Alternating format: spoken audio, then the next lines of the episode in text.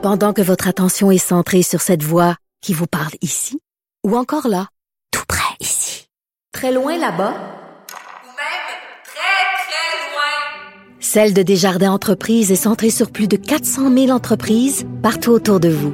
Depuis plus de 120 ans, nos équipes dédiées accompagnent les entrepreneurs d'ici à chaque étape pour qu'ils puissent rester centrés sur ce qui compte, la croissance de leur entreprise. Parce qu'en immobilier, pour être à son affaire, suivez les conseils de nos experts. Via Capital, les courtiers immobiliers qu'on aime référer. Bonne écoute. Cube Radio.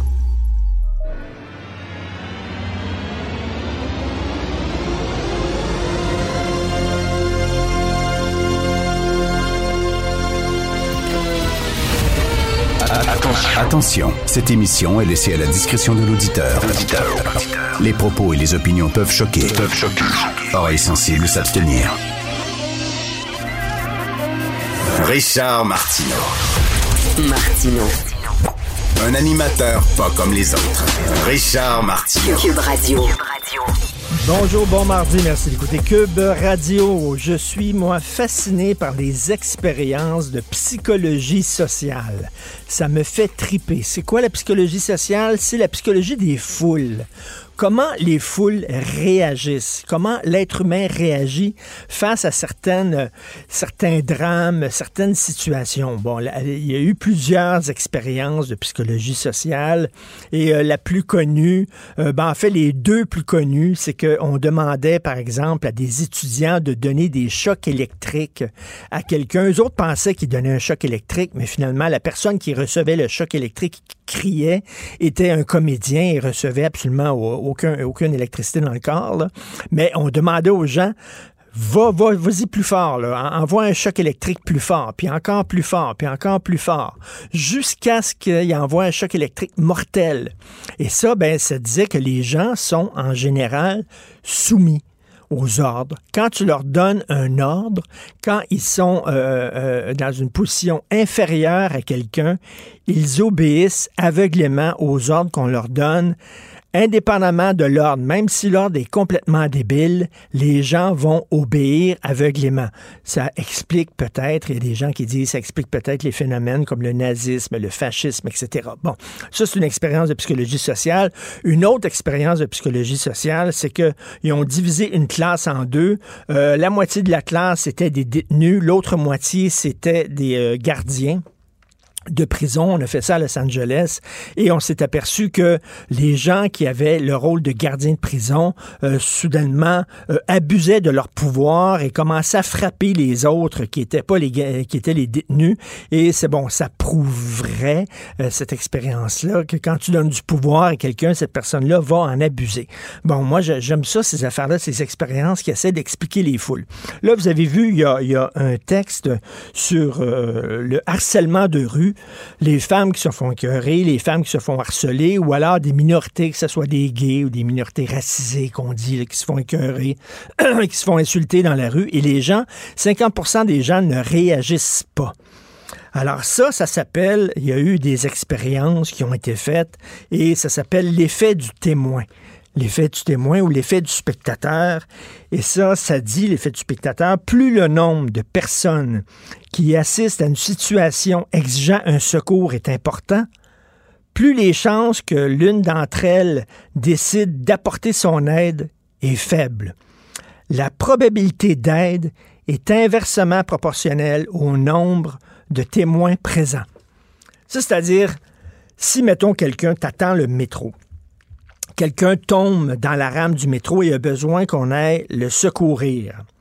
S'il y a seulement une ou deux personnes qui sont près de la rame du métro, cette personne-là a une chance d'avoir de l'aide. Mais s'il y a 50 personnes, personne ne va l'aider. Pourquoi? Parce que ce qu'on appelle, c'est la dilution de la responsabilité. C'est-à-dire, moi, j'ai pas besoin d'y aller, l'autre va y aller à ma place. Fait pourquoi moi? Tout le monde se dit ça et personne ne le fait. En disant, ben moi, j'irai pas. Il y a certainement quelqu'un qui va aller l'aider. Et l'autre se dit ça, et l'autre se dit ça, et l'autre se dit ça. Et finalement, personne n'y va. On appelle ça, euh, il y a eu plusieurs, euh, plusieurs histoires comme ça à travers, euh, à travers l'histoire. il y a une, une jeune fille qui s'appelait Kitty Genovese. ça s'est passé en août 1993. C'est une jeune fille marocaine âgée de 9 ans qui s'est noyée dans un lac à Rotterdam devant une foule de 200 personnes et aucune personne n'est intervenue pour l'aider. Elle est en train de, caler, là. elle était dans l'eau, à crier à l'aide et il n'y a aucune personne qui est allée l'aider et elle est morte.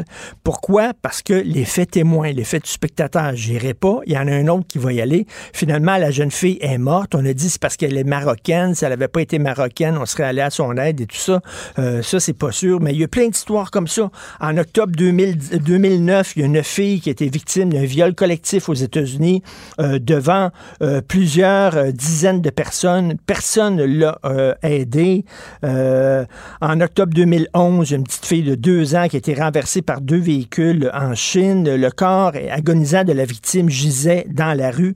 Il y a 18 passants qui sont passés à côté, qui n'ont pas porté d'aide à la jeune fille. alors que s'il y avait une personne seulement qui avait été témoin, peut-être que cette personne-là serait allée l'aider. Donc, ça s'appelle l'effet témoin. Vous pouvez lire là-dessus sur sur Google. Moi, je trouve ça absolument fascinant. L'opinion populaire. Cette affaire qui est complètement tirée d'un film d'espionnage, pourquoi c'est vraiment intéressant? On peut pas dire l'inverse. Donc, la drogue, c'est non. Un journaliste d'enquête, pas comme les autres. Félix Séguin. Hey Félix, toi qui es allé souvent euh, en Colombie, en Amérique du Sud, la jungle et tout ça, les quatre enfants, là, 13, 9, 5 et 1 an qui ont vécu, qui ont survécu 40 jours tout seuls dans la jungle, tu dois capoter en lisant ça. Oui, oui, oui, oui. Surtout, ben, je, je, et je, je capote de tristesse également parce qu'il faut pas oublier qu'ils ont vu mourir leur mère, hein, aussi.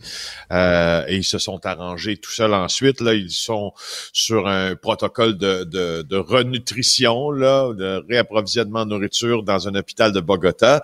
Euh, Sais-tu à quoi ça m'a fait penser que j'ai c'est un film que j'ai revisionné euh, récemment, Les Survivants. Ben tu sais, le, film sur euh, euh, cet avion qui quittait quoi, donc vers le, Chili, hein? C'était une équipe de, de, de, soccer. Soccer, c'est ça. Puis c'était écrasé sur les Andes, sur les montagnes des Andes. Oui dans la cordillère des Andes, puis ils sont restés là comme ça, ils sont restés pendant des semaines et des semaines. Un des premiers cas d'ailleurs là de, de qui avait été exemplifié de, de, cannibalisme pour survivre. J'ai réécouté un long documentaire qui a été, qui a été fait récemment euh, là-dessus, puis qui approche l'histoire des survivants, mais en traitant presque euh, uniquement justement de la, décomplexion à ce moment-là du euh, du cannibalisme parce que c'était la seule façon qu'ils avaient bien sûr pour survivre, c'était manger de manger les restes de leur euh, de leurs compagnons d'infortune. Et euh, c'est très intéressant. Je vous le suggère, je vais le je vais le placer sur mon compte Twitter si euh, si vous voulez. Ça vous montre à quel point on est capable de beaucoup dans l'adversité, mais dans le drame, puis dans ce cas-ci, ben, dans le cas des enfants colombiens, c'est sûr que je pense à un film. C'est pas, c'est pas autrement que. Ben oui, ben oui, non, c'est sûr. Là, ils doivent, là, écoute, là, ils doivent se battre les compagnies de production entre elles pour euh, oui, c'est ça. avoir les droits de cette histoire. Ah, oui. Ah, euh, oui. Ah alors, euh, la jeune ukrainienne, ça nous avait tous frappés, là, ça nous avait tous secoués, qui a été happée mortellement à Montréal. la surveillance, elle était inadéquate. Oui, c'est ça.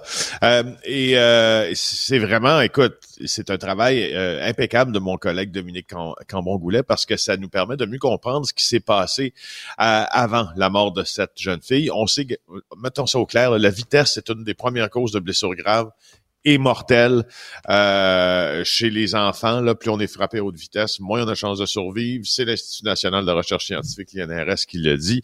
Euh, et c'est pour ça qu'il y a une zone de 30 km heure dans les zones scolaires. Alors, bon an, mal an, la vitesse excessive, ça représente autour de 40% de toutes les infractions qui sont observées en zone scolaire selon le SPVM.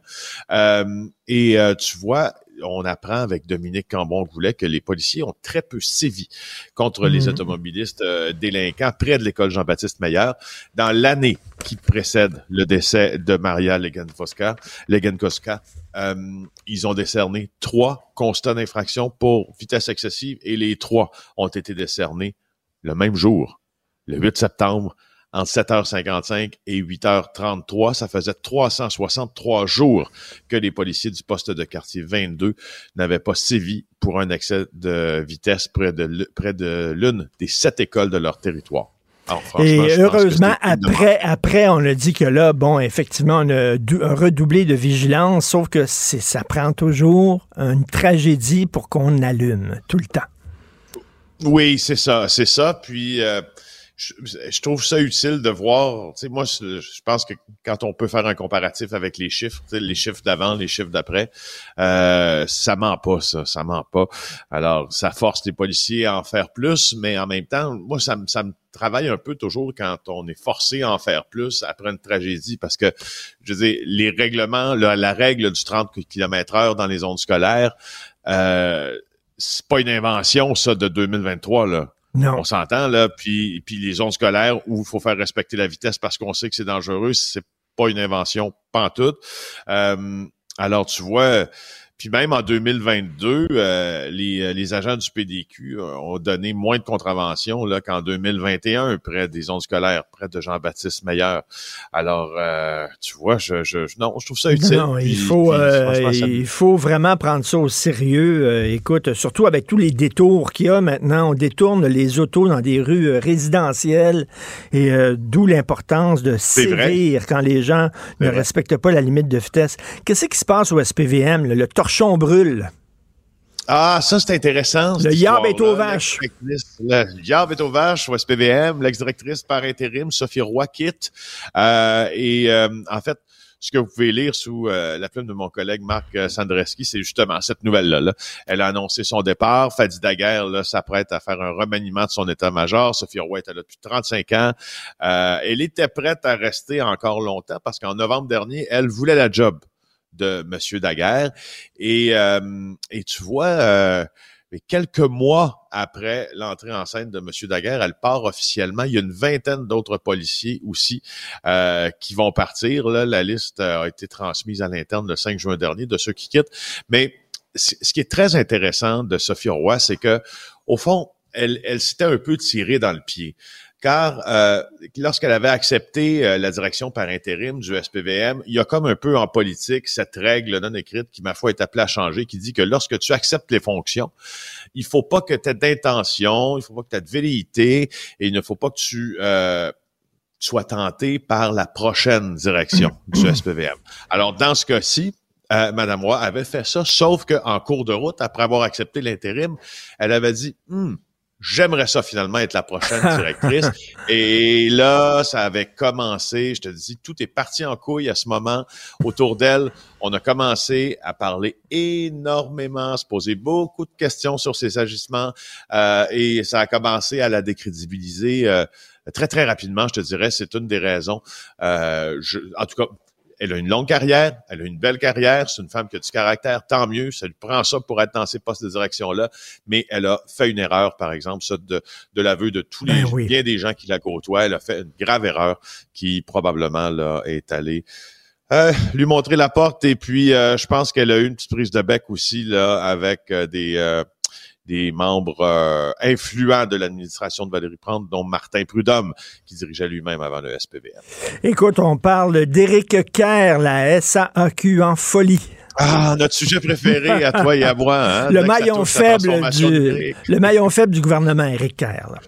Oui, ah oui, alors là, son nouveau service d'authentification là, euh, à Eric Kerr, là, qui est sous la, la, la, la coupole là, de la transformation là, numérique, là, euh, ben en tout cas, ça nuit à la SAQ comme si la SAQ avait besoin que quelqu'un d'autre encore lui nuise. Et le ministre Kerr lui soutient quand même qu'il aurait dû plutôt recevoir des éloges pour cette partie du projet. Alors, va donc savoir, toi, quand quelque chose fonctionne pas, comment on peut recevoir des éloges. Il semble qu'en politique, ça soit possible. Et Éric Kerr, alors que mon chat vient s'en mêler, évidemment, comme d'habitude, Tu sais qu'Éric Kerr, c'est un sujet qui fascine mon chat. hein. C'est- Mais, il, mais euh, écoute, là. Kerr, là, tu lui demandes de brancher ta télévision chez toi et quand tu ouvres ta télévision, la douche part. euh, le faux micro-ondes part. euh, Je, je, je sais pas, c'est vraiment le, le maillon faible du gouvernement. Et, euh, et il disait à un moment donné, moi, je suis pas un ministre là, de l- l'informatique, je- j'accompagne. J'accompagne les gens dans leur changement informatique, euh, dans leur virage informatique, mais c'est pas moi qui vais l'imposer. En tout cas, bref. euh, En tout cas, dans 7% des cas, ça pose problème, son service d'identification euh, numérique, euh, selon les, nous- les chiffres de la SAQ. Sachons-le. Merci beaucoup, Félix Séguin du bureau d'enquête. On se reparle demain. Salut. Joignez-vous à la discussion. Appelez ou textez le 187 Cube Radio 1877 827 2346. Cube Radio. Cube Radio. En direct à LCN. 45, on va rejoindre Richard Martineau dans son studio à Cube Radio. Salut Richard. Salut Jean-François. Écoute, j'habite un endroit où ma députée fédérale, euh, elle est au gouvernement Trudeau. Ok, c'est une députée Ouais. libérale et elle m'envoie régulièrement euh, des circulaires euh, vantant les réussites de son gouvernement. Et là, son dernier circulaire que j'ai reçu à Mme Bendayan, c'est écrit Le Canada est un pays vert. On est de plus en plus vert. Bon, écoutez, Mme Bendayan, si le Canada est vraiment vert, Arrêtez de m'envoyer des circulaires comme ça, parce que là, vous m'envoyez ça, je mets ça dans le recyclage, le recyclage vend ça à une compagnie qui fait du papier recyclé, vous achetez le papier recyclé, vous imprimez votre circulaire, vous me l'envoyez, je le prends, je le mets dans le recyclage, ça s'en va dans, dans l'entreprise qui fait du papier recyclé, OK? Vous achetez le papier recyclé, vous imprimez votre circulaire, vous me l'envoyez, je le mets dans le recyclage. C'est pas très écologiste. là. Donc, si le, le Ben, Canada c'est est l'économie vraiment- circulaire, comme on appelle ça. c'est un peu, là. Tout à fait. Donc, je sais pas si euh, c'est si vert que ça, le Canada. Voilà, petit message personnel. Par ailleurs, à la lumière des données un peu euh, troublantes de la SAQ hier sur le bilan routier qui n'a pas été nécessairement très reluisant en 2022, tu trouves qu'on conduit comme des cowboys? On est des cowboys. Écoute, ça, ça vient, là, c'est ce que je vais te dire, est fondé, ça vient de l'Institut Richard Martineau, un institut scientifique Oui, c'est sérieux, ça. extrêmement sérieuse, OK? Alors, ce que je vais te dire, ce sont des faits là, qui sont fondés, avérés. Je suis convaincu, au Québec, qu'on a les pires automobilistes au monde, les pires piétons et les pires cyclistes. Je sais pas, moi, je me mets là-dedans. Je sais pas commenter, Jean-François. Quand je suis Ben, moi, je suis automobiliste... comme tout le monde. Tout le monde conduit mal, sauf moi. C'est ça, exactement. Quand je suis automobiliste, je chiale contre les cyclistes et contre les piétons. Quand Ouais. je suis cycliste, je chiale contre les automobilistes et contre les piétons. Et quand je marche, je chiale contre les automobilistes et contre les cyclistes. Ça, c'est les Québécois, C'est pas mal ça. On ne conduit Ouais. peut-être plus la bière entre les deux cuisses, mais c'est tout comme, OK? C'est vraiment tout comme le, le bras qui sort de la, la fenêtre là, de ton char, là, tu là. Tu conduis comme ça, là, et on, on conduit vite. Je te dis souvent que la devise du Québec devrait être, ça pourrait être pire, mais il y a une autre devise Ouais. aussi qui serait bonne pour le Québec, c'est rien que c'est une gosse. C'est vraiment ça, là. on, on est super... Tu vas avoir un autre T-shirt pour moi. oui, oui, je veux un autre t-shirt. On est super pressé. Faut dire, avec tous vrai. les travaux à Montréal, avec tous les travaux qu'il y a, tu es habitué tous les matins, mettons, de prendre une artère, OK, où ça roule. Et là, l'artère est bloquée. On te détourne dans une rue résidentielle, près d'une école. Mais toi, chaque matin, tu es habitué d'avoir une certaine vitesse, donc on continue de conduire vite, même si on est dans une petite rue et pas dans une grande artère. On est toutes comme ça. On fait tout ce problème-là. Et il faut dire, avec tous les travaux qu'il y a à Montréal, tu es tout le temps, tout le temps bloqué. Quand finalement tu ça. vois 50 mètres de libre devant toi, tu pèses ça sus. T'es ça. super énervé. là. Pendant que ça dure. Et pendant que Ah ça dure. Et, et vraiment, faut, euh, faut vraiment calmer le jeu. Euh, moi, j'aime Hmm. beaucoup les policiers, je les défends beaucoup, les policiers, tout ça. Quand ils m'arrêtent pour cette vitesse, je suis pas content, évidemment, mais ils font leur job. C'est une travail. job qui est importante. Absolument. Ils font leur travail, mais c'est vrai qu'il faut. On, on traverse à pied sur la lumière rouge, euh, les vélos ne font pas leur stop, les automobilistes vont trop vite. Hmm. Ah ouais. C'est le bordel. Et deux, deux petits rappels amicaux aux automobilistes. D'abord, les lignes sur la chaussée ne sont pas des suggestions. Quand il y a deux, une ligne double continue, on peut pas changer de voie. Et deuxièmement, comme l'avait fait Arnaud Soli dans un petit sketch qu'il avait mis là, sur le, le web, le petit bâton là, après le volant, là, ça sert à signaler un changement de voie. C'est vrai. Et ça, il y a ça. beaucoup de monde qui l'utilise pas. Et les euh, piétons, et les piétons, quand la lumière est verte, c'est pour les automobilistes. Toi, il faut que tu regardes le petit bonhomme. Si le petit petit bonhomme, bonhomme. est allumé, tu peux traverser. S'il y a une main, tu traverses pas. Alors, les gens comprennent pas ça non plus.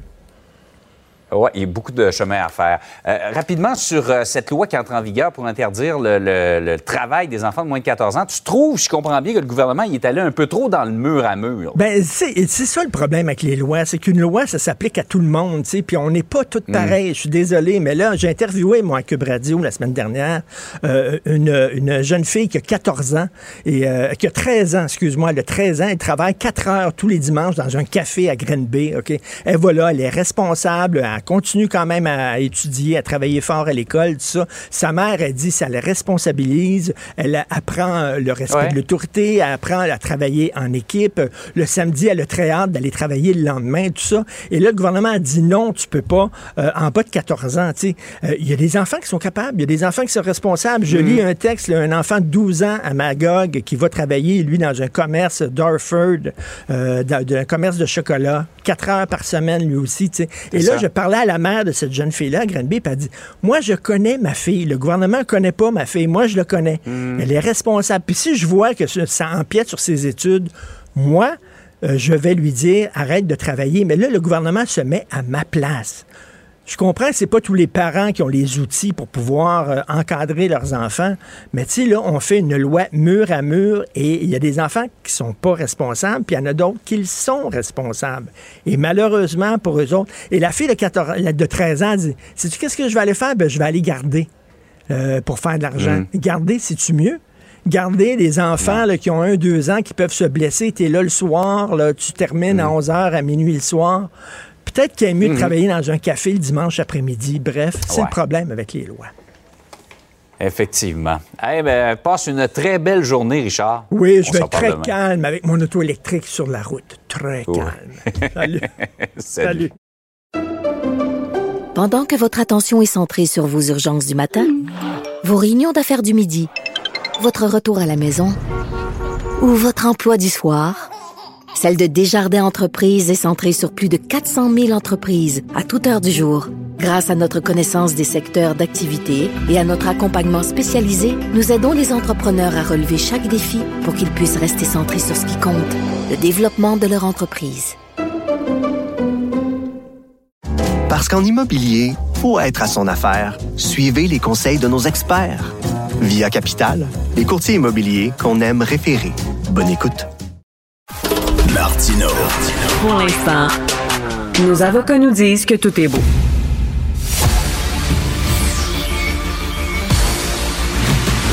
Jean-François Lisée, On va juste dire qu'on est d'accord. Thomas Mulcair. Je te donne 100 raison. La rencontre. C'est vraiment une gaffe majeure. Tu viens de changer de position. Ce qui est bon pour Pitou est bon pour Minou. La rencontre. Lisée. Mulcair. Alors, Tom, il y a un juge de la Cour suprême qui a démissionné, une démission surprise, le juge Brown. Que se passe-t-il? OK. Euh, on remonte il y a quelques mois. On est en Arizona à ce qu'on appelle aux États-Unis un resort, une place euh, très chère pour pr- prendre des vacances. En fait, lui, il est là pour assister à une cérémonie de remise de reconnaissance à l'ancienne juge de la Cour suprême, Louise Arbour. Bon. Il serait, il aurait été dans un bar, dans le truc, dans, le resort, et je me permets d'ouvrir une parenthèse. Quand tu une fonction à ce niveau-là, tu dois avoir du staff avec toi. Sinon, tu prends un verre de vin dans ta chambre avec ton souper que tu as commandé parce que ça peut être du trouble comme lui, il a eu. Donc, tout d'un coup, euh, il se met à table avec d'autres personnes avec qui il est en train de jaser à même le bar et il y a un gars, un ancien marine qui arrive et commence à dire euh, toutes sortes de bêtises. Il s'ensuit une échauffourée quelconque, la police est appelée, on aurait en preuve l'enregistrement d'une heure du body cam de la police avec le Marine en question, qui disait toutes sortes d'incongruités et qui était de toute évidence dans un état d'ivresse avancé. Par ailleurs, une des affirmations, c'est que Brown aurait été, et j'utilise le mot, creepy Donc, euh, un, un gars qui, qui, qui était, il aurait embrassé une des femmes sur la joue, Mm. je sais pas quoi, l'aurait suivi. Donc, il y a tout ce he said, she said, et sur ce fond-là, il y a deux étapes quand on veut montrer que le système judiciaire est tenu par des gens corrects. Il faut que le public ait confiance. Quand je suis devenu président de l'Office des professions, toutes les plaintes disciplinaires étaient en secret. Moi, je dis, ben non, c'est public. Le public a le savoir si- s'il y a eu des plaintes et, des con- condamnations de, de leur médecin ou peu importe. Alors, c'est la même chose ici. On a changé les règles. Dans un premier temps, on regarde pour voir si c'est vraisemblable, s'il y a eu quelque chose. Oui, il y a de toute évidence eu quelque chose. Bon, d'accord. Ça, ça a pris quelques mois. Jeudi dernier, Brown aurait été informé par le Conseil judiciaire du Canada qu'il va faire l'objet d'une enquête publique sur cette question-là. Et lui, il a dit, laisse-moi la fin de semaine pour y penser. Moi, je connais Brown. Là, je connais pas bien, mais je connais pour être un gars très affable, très, beaucoup d'entre-gens, très intéressé par, par les autres et ainsi de suite. Et d'habitude, quand quelqu'un offre ça comme prétexte, oh, je pense à ma famille et, à l'institution, tu roules les yeux, tu dis, ouais, sure, yeah, right. Mais ici, honnêtement, j'ai l'impression que Brown, qui est un, un, un avocat à tel niveau, il a juste, moi je trouve les gens de plus en plus jeunes, je dis qu'il a juste 56 ans, ce qui veut dire qu'il avait encore pour 20 ans à la Cour suprême, et il peut facilement retourner dans les plus grands bureaux. C'est un très grand avocat, très respecté. Mais il a décidé, et il a annoncé hier, il dit, garde, là, moi je veux rien, pas toucher à ça, j'ai deux enfants, je, je pense à l'institution, ça va durer jusqu'en 2024, cette histoire-là. La Cour suprême serait prise avec seulement huit juges, ce qui veut dire en pratique que le banc, c'est juste sept juges, parce que ça doit toujours être un nombre impair pour pas que ça soit 4-4. Moi, je, moi, je crois qu'il y a une bonne partie de vrai de- dans ce sentiment-là, mais c'est sûr que lui non plus, il voulait, ça ne tentait pas d'être euh, amené dans la boue. Histoire courte, euh, sans précédent, juge de la Cour suprême, dès qu'il a démissionné, Brown, ça voulait dire que l'enquête termine, il n'y a plus de juridiction pour le Conseil la- euh, qui- canadien de la magistrature. Donc, euh, on ne saurait jamais qui bullshitait, qui exagérait et qui avait fait des conneries. Mais c'est une situation euh, vraiment mauvaise pour Ben oui. l'institution et pour l'individu en question. Euh, tu as des choses à dire là-dessus, Jean-François? Ben oui, c'est c'est assez euh, c'est bizarre parce que en fait, euh, c'est vrai que dans le récit euh, qu'on a euh, de, l'événement en Arizona, le juge euh, donc s'est imposé dans un, à la table où il y avait de- de- deux femmes et un ou deux hommes, a voulu les suivre vers la chambre d'hôtel et c'est le Marine qui l'a giflé deux fois. Alors donc c'est lui qui a reçu les coups. Ben Peut-être a-t-il fait une petite, une petite bise sur la joue, mais il a reçu deux coups, puis ensuite il est parti. Et là, c'est le Marine qui a porté plainte. Alors, selon l'avocat euh, du juge, le Marine a porté plainte pour prendre euh, de vitesse une plainte qu'il pensait que le juge allait faire. Mais le juge, lui, il voulait pas que, je suppose, que, que l'affaire s'ébruite, fait qu'il est juste retourné dans sa chambre penaud parce que sa soirée ne, s'est pas conclue euh, de la façon qu'il aurait voulu qu'elle se conclue. Euh, mais donc, euh, moi, je trouve que, bon, ce serait mieux si ça n'avait pas eu lieu, mais c'est quand même pas une affaire d'État. Tu sais, c'est pas une affaire d'État. là. Le gars, il avait bu euh, un petit peu, il aurait voulu cruiser la fille, ça n'a pas marché. Il y a eu deux claques. Je pense qu'il est assez puni dans, dans cette, dans cette histoire-là. Eh ben, Jean-François, Jean-François, tu m'ouvres la porte. Est-ce que on manque d'indulgence? C'est-à-dire que c'est arrivé des fois à tout le monde, là, je parle pas d'agression sexuelle et tout ça, mais c'est arrivé des fois, je pense à tout le monde, où on n'était pas à notre meilleur, mettons, là, tu sais, là, et on a fait des gaffes et tout ça. Est-ce qu'il faut tout le temps euh, démissionner, perdre sa job? Est-ce qu'on manque d'indulgence? Ben, là, le problème, effectivement, comme Tom l'a dit, euh, la raison sans doute qu'il a fait démissionner, c'est qu'il a su qu'il y aurait une enquête publique de la, de la magistrature. C'est que là, lui, face à sa femme, à ses enfants, à ses collègues, il a décidé qu'il voulait pas vivre ça.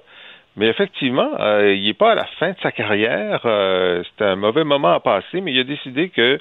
Alors pourquoi est-ce que euh, la- magistrature a, décidé que les faits étaient assez graves pour avoir une enquête publique plutôt que de dire, ben regarde, c'est une mauvaise soirée, il y a, il y a eu deux baffes, euh, on, on va passer à autre chose. Est-ce qu'il y a quelque chose qu'on ne sait pas? Hein? Mais on a l'air quand même assez bien informé. Alors, je trouve ça, je trouve ça dommage que le seuil de tolérance soit rendu tellement bas que des carrières majeures Mm. soient interrompues euh, parce que tu n'étais pas à ton meilleur. Tu as très bien dit ça. Euh, Tom, euh, la, la, question revient toujours. Est-ce qu'un René Lévesque pourrait faire de la politique aujourd'hui? Il buvait beaucoup, il jouait aux cartes. Euh, des fois, ça a l'air qu'avec les femmes, ah c'était pas un super gentleman. Il a même, même roulé sa voiture sur un sans-abri en revenant de partir à 3-4 heures du matin. Alors oui, ça c'est sûr, aujourd'hui, ça, ça serait la moitié de ça, ça serait un career ender. Euh, c'est incroyable. C'était l'équipe autour de l'évêque qui avait, qui avait bien géré ça. Euh, tout, tout, ça pour dire, euh, Richard, c'est que il avait un choix. Il aurait pu hmm. dire, ben, enough is enough, là, on, va régler ça rapidement, on va faire l'enquête et puis on va passer à autre chose. Les gens vont bien voir que c'est n'importe quoi. Mais je pense que l'ensemble des éléments, et c'est pour ça que je dis, contrairement à mon habitude dans un truc comme ça, tu sais, tu oh yeah, sure, tu sais, oui, oui, tu penses à l'institution, tu penses à, ta famille, ouais, ouais, ouais. Mais ici, je me dis, ouais, il y a vraiment un peu de ça. C'est, regarde, ça, a assez duré, ça fait des mois et des mois. Lui, il, il siège plus euh, depuis le 1er février. Donc, il va être à la retraite. C'était, c'est intéressant de voir qui est-ce que Trudeau va nommer parce que Richard Wagner, euh, n'a pas la langue dans sa poche. Euh, même si c'est un conservateur nommé par Harper, c'est un gars qui, qui est vraiment euh, middle of the road. Là. Tu sais, c'est vraiment mm. un gars avec une, une, bonne pensée juridique et qui n'est pas un doctrinaire de quelque manière que ce soit. Mais il y a une chose qu'il a faite qui est vraiment unique. Il a écrit dernièrement à Trudeau pour le semoncer pour lui dire ça n'a pas d'allure, tu nommes pas les juges. notre, système de justice craque de partout. Et tout le monde peut voir si les écoles ont de la moisissure entre les murs, des champignons, comme Richard aime le dire, ou si notre système de, de santé craque de partout. Mais la justice, bof, à moins d'être avocat mm. ou d'avoir des mm. problèmes devant les tribunaux, tu ne connais pas les délais. On laisse aller des bandits, des vrais croches, mm. des criminels, parce qu'on n'est pas capable, on n'est pas foutu de leur donner leur procès dans le temps voulu par la Cour suprême. Donc, il a pris sur lui-même d'écrire cette lettre-là. Miraculeusement, ça s'est retrouvé entre les mains de la Radio-Canada CBC. Quel, quel drôle d'histoire. Ah. Mais euh, la, lettre est très dure. Alors là, avec la démission hier de Brown, il n'a pas perdu cinq secondes. Il a réécrit à Trudeau. Et si je peux mettre un, un sous-texte, c'est niaise pas avec la rondelle, ça urge, mm. nomme quelqu'un rapidement. C'est intéressant cette lettre-là parce que, euh, donc, d'abord, c'est rare que le, le, le, juge en chef de la Cour suprême écrive au premier ministre, puis c'est encore plus rare que la, la lettre coule en 48 heures. Ouais, c'est fou, hein? C'est, quel travail de journalisme? C'est, vraiment deuxièmement, oui. Et deuxièmement, euh, il, parce que donc c'est le, ministre de la Justice, Lametti, qui euh, propose les juges au Conseil des ministres euh, ou euh, ou le, le, le, budget pour la nomination des juges, parce qu'il n'était pas juste question des juges de la Cour suprême, mais de l'ensemble de, de, de, des juges fédéraux. Et euh, le, la lettre indique clairement, c'est pas la faute à Il dit, alors on sent que c'est une opération de Lametti et de Wagner pour faire pression sur, euh, sur, sur Trudeau. Il y a quelque chose qui bloque chez vous. Fait que c'était assez. Tu sais, on parle beaucoup de, de Simon Genet Barrette euh, puis de la magistrature euh, au Québec, mais il se passe des choses aussi à Ottawa là-dessus. Là, c'est le c'est le réveil des juges, c'est le les juges contre-attaquent. Là, on pourrait dire ça. Ben oui, mais mais c'est c'est ce dont on a souvent eu l'occasion de parler tous les trois. Trudeau fait certaines choses très bien. Pour moi, sa gestion de la pandémie était excellente. Euh, à l'international, le personnage qui est Justin Trudeau est très populaire, même si le Canada foire euh, radicalement à l'international. Mais le nuts and bolts, le travail, le train-train quotidien de gérer un garnement, OK? Là, là, faire tes nominations, ça prend un décret en conseil. Écris le papier, s'il vous plaît. Ils sont pas capables. tout, est, tout est gelé autour de Trudeau. C'est une gang qui excelle dans l'art de bien présenter leur premier ministre, excelle dans l'art de camoufler, comme dans le cas de l'ingérence chinoise, excelle dans l'art de la politique, mais la gestion et l'administration. Et quand tu es le premier ministre, tu es le plus important ministre. Tu as un ministère, le bureau du conseil privé, tu as des choses à accomplir. Puis ça, c'est gelé comme une barre mm. autour de Trudeau. Ça ne marche pas. Je sais, j'ai l'air de donner la ligne d'un certain Pierre Poilievre, tout est cassé. mais je suis désolé. l'administration publique sous la gouverne, et j'utilise un euphémisme quand je dis gouverne parce que c'est le problème, il ne gouverne pas sous l'oulo de, de Justin Trudeau. C'est une merde pas possible. C'est une catastrophe. Et les juges, c'est l'exemple classique de tout ce qui va mal avec le gouvernement de Justin Trudeau. Jean-François, l'homme fort du gouvernement Legault, Éric Kerr, se retrouve dans l'actualité. lui, lui était tellement content que la session soit terminée. Et là, il voulait que plus personne parle de lui pour le plus longtemps possible. D'ailleurs, on me dit qu'il est très, très peu présent dans son comté parce que tu sais que euh, le, Éric Duhem, lui, continue à faire euh, circuler la pétition pour euh, qu'il démissionne. Il y a plus du, tiers des, euh, des, des, électeurs inscrits dans la pelleterie, qui est sa circonscription, qui ont déjà voté pour la démission. Ça fait qu'il euh, est très peu présent dans des activités, etc. Parce que, évidemment, si t'es Eric tout le monde va juste te parler de ça, tu comprends? Alors, euh, donc, là, il espérait que d'être sous le radar pendant un bout de temps. Mais là, dans le journal de Montréal ce matin, il y a une indication qui dit que dans le, problème de la, la SAC-CLIC, euh, il y avait des délais, il y avait des, des, gens qui attendaient, mais aussi un des problèmes d'accès aux services en ligne c'était le service d'identification. Et l'identification, ça, c'est le programme d'Éric Kerr. Ensuite, une fois que tu es identifié, les problèmes de SAC-CLIC, c'est les problèmes de la SAC. Mais donc, passer la première barricade, il fallait que l'affaire de Kerr fonctionne. Mais là, ils disent que dans 7% des cas où les gens avaient des problèmes, c'était parce que son système à lui, donc de son ministère, était tellement euh, méticuleux que si tu avais un accent aigu dans ton nom à Revenu Québec, mais que tu ne l'avais pas à la SAC, ça ne te permettait pas de passer la barricade. Je peux en témoigner. J'ai essayé ça avec le revenu. C'est une, une, catastrophe. J'ai fini par passer parce que ma, ma comptable m'a pris au téléphone. Elle a dit, OK, tu dois, non, non, c'est telle affaire, telle affaire.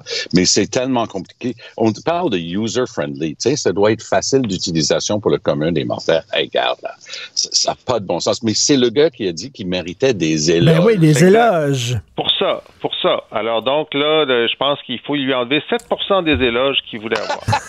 on aurait dû recevoir des éloges pour ce projet-là. Eh oui, on aurait dû recevoir des éloges pour ce projet-là, disait-il. Ça, se peut pas, ça se peut. Ça se peut pas. Alors, euh, Trump, selon vous, est-ce que Trump va être le, candidat du Parti républicain? Et comment ça se fait que le Parti républicain s'associerait avec un homme qui traîne autant de casseroles, Jean-François? Bon, alors là, il faut savoir que les républicains euh, qui, qui, votent aux primaires ne sont pas dans le même univers médiatique que le reste des citoyens de la planète. OK? Voilà. Alors, eux, ils sont, ils sont dans un univers médiatique, c'est-à-dire Fox News, puis Newsmax, puis etc., qui leur dit que euh, les, les accusations sont fausses. Euh, c'est Biden qui utilise le ministère de la Justice pour essayer d'empêcher Trump, le héros, de redevenir président, et que donc tout est faux et que, en fait, c'est Biden qui devrait être en prison parce que lui aussi, il y avait des documents secrets. Évidemment, il n'a pas fait d'obstruction de la justice, et il les a pas mis dans, son, dans sa salle de bain, il les a pas montrés à des gens pour leur dire, regardez euh, les, documents secrets que j'ai, mais quand même, dans l'univers euh, médiatique dans lequel sont les républicains, c'est une, une, réalité parallèle qui fait que ben il continue à appuyer la victime de l'injustice qui est Trump. Et c'est pour ça que euh, en ce moment, il y a encore 20 euh, points d'avance sur son adversaire principal, qui est Ron DeSantis, qui dit aussi que c'est une injustice. C'est-à-dire presque tous les candidats républicains alimentent euh, cette, ce narratif-là parce que s'ils arrêtaient de l'alimenter, ils perdraient une partie de ces électeurs-là qui pensent que c'est vrai. Donc, Tom, plus il y a d'accusations contre Donald Trump, plus ça le sert. C'est spécial. C'est spécial, mais je suis pas convaincu que ça va marcher cette fois-ci. Je sais que c'est pas la première fois qu'on dit ça, mais ça vaut la peine vraiment. Tu sais, si tu veux faire un truc pour comprendre Trump, lis les 48 pages de la mise en accusation. C'est extraordinaire. ça révèle. Tu sais, quand tu es dans un bureau d'avocat, on t'apprend à écrire tes procédures de manière à ce que ce soit une histoire qu'on raconte, que la personne veut suivre et comprendre. C'est ça que les procureurs ont fait dans le cas de Donald Trump. Il raconte Donald Trump là-dedans. Il donne, par exemple, des citations exactes de Donald Trump lors de la campagne de 2016, disant, le plus important, c'est de garder les secrets d'État de s'assurer que personne ne voit jamais ça. Ils ont six ou sept citations de Trump comme ça. Donc, Oups, on a perdu euh, Tom. Ils ont fait ça pour établir que Trump était tout à fait conscient de, de l'obligation d'un président de protéger les, euh, les documents secrets. Exactement. L'intention. Ça va à l'intention. Exactement, Jean-François. Et, et, donc, moi, je, c'est pour ça que Pence, au début, Pence, c'était plutôt comme DeSantis, ah, je vais défendre Trump parce que sinon, je vais vraiment me mettre à dos ce qui peut me rester comme support au sein du parti. Mais là, lui, il, il a dû le lire. Et les, les gens un peu plus sérieux dans Trumpland, hein, ils regardent ça et disent on est vraiment dans la, dans la chenoute cette fois-ci. Là. C'est, plus une blague. Jean-François, toi qui as vécu aux États-Unis, euh, tu, tu, tu, suivais ce qui se passait de très près. Écoute, ils ont le choix entre Joe Biden et Donald Trump. Vraiment, là. Ben, pour moi, c'est un, le, le seul problème de Biden, c'est sa vieillesse. Parce que s'il était dix ans plus jeune, je veux dire, euh, moi je trouve que Biden a été extraordinaire dans, dans ce qu'il a réussi à, à, réaliser avec seulement une des deux chambres, euh, y compris son dernier deal avec les républicains. Moi, je pensais pas que c'était possible. Il a réussi à le faire. Bon, alors je pense qu'on on, on est euh, la, la, planète est en, en, sécurité avec Biden tant que ses capacités cognitives restent ouais, à un niveau à un niveau correct. Mais là, tu regardes les sondages en ce moment qui euh, opposent Trump à Biden. Euh, tu sais, Biden gagne par deux points, puis il y a une coupe de sondages où c'est Trump qui gagne. Tu te dis, mais dans quel univers sommes-nous? Mais ce qu'on ne sait pas, ce qui va se passer, c'est que euh, y aura probablement un candidat républicain indépendant euh, c'est peut-être euh, euh, Lynn Cheney ou quelqu'un d'autre qui va se présenter pour, euh, pour diviser le vote républicain. Alors, tu as juste à avoir 5 des gens, des républicains modérés, qui votent pour Lynn Cheney, puis c'est fini pour les républicains. Et elle, elle a dit, elle s'est engagée à tout mettre en œuvre pour empêcher Trump de retourner à la Maison-Blanche. Elle a ramassé des dizaines et des dizaines de millions de dollars. On attend simplement le moment où euh, elle, va, déclarer sa candidature. Mais lorsqu'il a gagné en 2016, Trump avait réussi à aller chercher bon nombre des indécis, des gens dans le milieu, pas trop sur machin truc. Ces gens-là, selon tous les sondages, regardent Trump maintenant, surtout dans la foulée des révélations de, de, Mar-a-Lago. Là, il commence à non, ça marche pas. Non, je voterai pas pour ça cette fois-ci. Mais pour revenir à la question de départ de Richard, est-ce que Trump est, le, est, est, trône en roi et maître sur le Parti républicain? Je pense que la réponse est oui. Parce que sa base, même si elle représente 15% de l'électorat américain, sont animés, sont craqués, ils sont prêts à donner ben, de l'argent, puis ils sont convaincus que leur gars est une victime. Alors, je pense que c'est insurmontable. Je pense pas que ni Pence, qui est un homme honorable, ni euh, euh, le, le, gouverneur de la, la Floride, Ron DeSantis, n'ont des chances de le battre. Euh, le Parti républicain euh, laissé entrer ses coucous, ils peuvent pas les faire sortir. C'est comme un petit gars qui organise un party pendant que ses parents sont pas là, puis là, au lieu ça, de 20 personnes, personnes il y a 300 personnes qui se pointent, là, puis il sait pas quoi exact. faire avec eux autres. Exactement exact. ça. Très bien dit. Merci à vous deux. Merci, Salut. on se reparle demain. Bye Bonne journée. À demain. Joignez-vous à la discussion.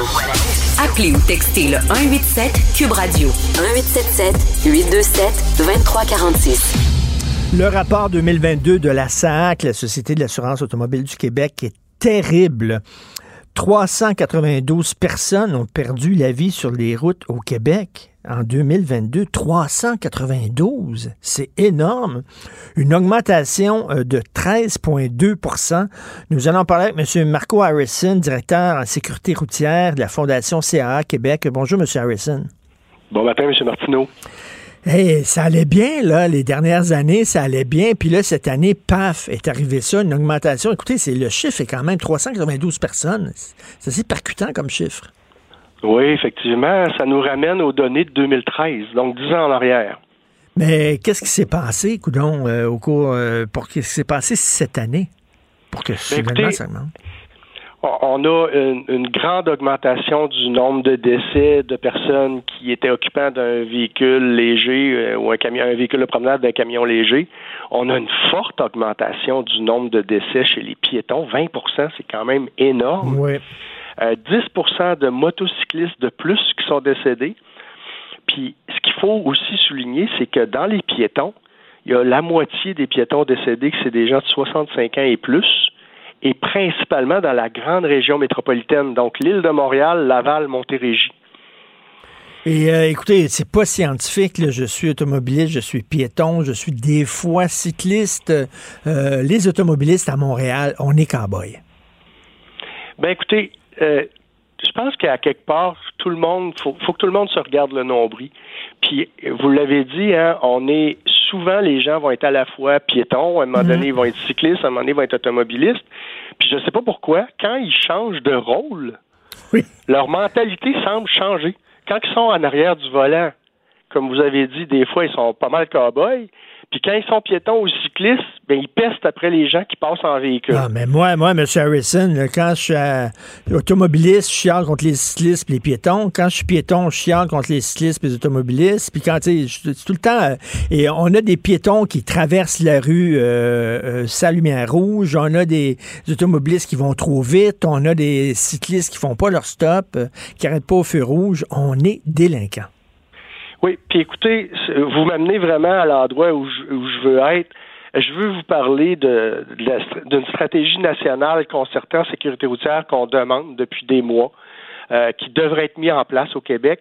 Et ça, ça ferait en sorte que euh, les représentants de chaque groupe d'utilisateurs du réseau, donc euh, les, les représentants des piétons, les représentants des cyclistes, bon, des automobilistes, etc., on pourrait travailler ensemble à se dire ben, qu'est-ce que mon groupe d'utilisateurs, moi, pourrait faire pour améliorer, plutôt que de pointer les autres groupes puis dire eux autres, ils devraient plus faire ça?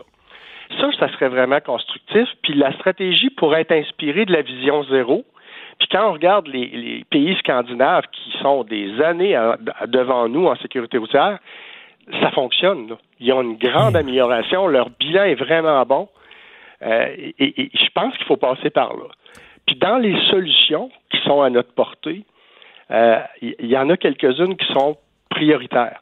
Aménager les rues, les routes de façon plus sécuritaire pour l'ensemble des usagers. Ça, c'est une chose vraiment importante. Demander aux autorités de- d'avoir des lois puis des règlements qui vont être appliqués avec discernement. Vous savez, la prévention, la sensibilisation, ça fonctionne avec une certaine partie de la population, puis il y en a d'autres qui réfléchissent mieux quand ils mettent la main dans leur poche. Oui. Oui. Bon. Puis, moi, en tant qu'organisme qui fait beaucoup de prévention, d'éducation puis de sensibilisation, ben il faut continuer à en faire, continuer à marteler les messages pour que les gens comprennent qu'ils sont pas seuls. Puis ça passe par un meilleur partage de la route. Ça, c'est primordial. Puis il y a trois mots-clés hein, dans le partage de la route. La courtoisie, le civisme, puis la collaboration. Mais, mais on manque de ça. Écoutez, M. Harrison, je suis allé à deux reprises à Amsterdam. Et n'importe qui qui va à Amsterdam, ça nous frappe. La cohabitation entre les cyclistes et les automobilistes, c'est exemplaire. C'est un modèle là-bas. là. C'est incroyable. là. Mais ici, absolument pas. Oui.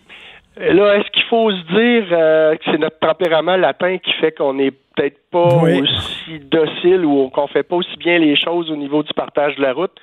Ça peut peut-être être une, une des pistes, mais je crois, puis je le répète, il faut qu'on fasse en sorte que le partage de la route se fasse beaucoup mieux, se fasse avec collaboration entre chaque groupe d'utilisateurs. Puis, pour être respecté, il faut respecter les autres. Puis ça, je pense que c'est la base. Fait que si moi, comme utilisateur, je respecte les règles, je respecte les lois qui s'appliquent à mon type d'utilisation du réseau, ben à ce moment-là, je peux demander aux autres de, res- de, de me respecter puis de faire la même chose, de respecter Et- les lois, les règlements qui s'appliquent à eux. Monsieur Harrison, on le sait, à Montréal, c'est la, la seule ville au Québec où on n'a pas le droit de tourner à droite sur un feu rouge. Et euh, longtemps, je me suis dit, ben pourquoi euh, c'est permis à Laval, c'est permis à Brossard, c'est permis partout, pourquoi c'est pas permis à Montréal? On n'est pas plus niaiseux que d'autres. Mais là, je me rends compte qu'on est peut-être plus niaiseux que d'autres. Puis effectivement, si on permettait le virage à droite sur feu rouge à Montréal, ben ça pourrait être très dangereux. Ben oui, Montréal, c'est particulier là, pour le virage à droite, vous avez raison. Mais il y a aussi d'autres façons de faire à Montréal qui sont un peu différentes. Par exemple, je regarde, si je compare Québec et Montréal, ben les feux de piétons à Montréal, euh, entre guillemets, là, mettent en compétition les autos puis les piétons parce que le feu de piéton est actif en même temps que le feu est vert. À Québec, quand le feu de piéton est en fonction, le feu est rouge dans toutes les directions. C'est vraiment euh, les piétons qui ont la priorité quand le feu de piéton est en fonction. est-ce qu'on crée par besoin d'avoir une meilleure fluidité de la circulation à Montréal, est-ce qu'on crée une compétition, entre les piétons et euh, les automobilistes? Peut-être. Hmm.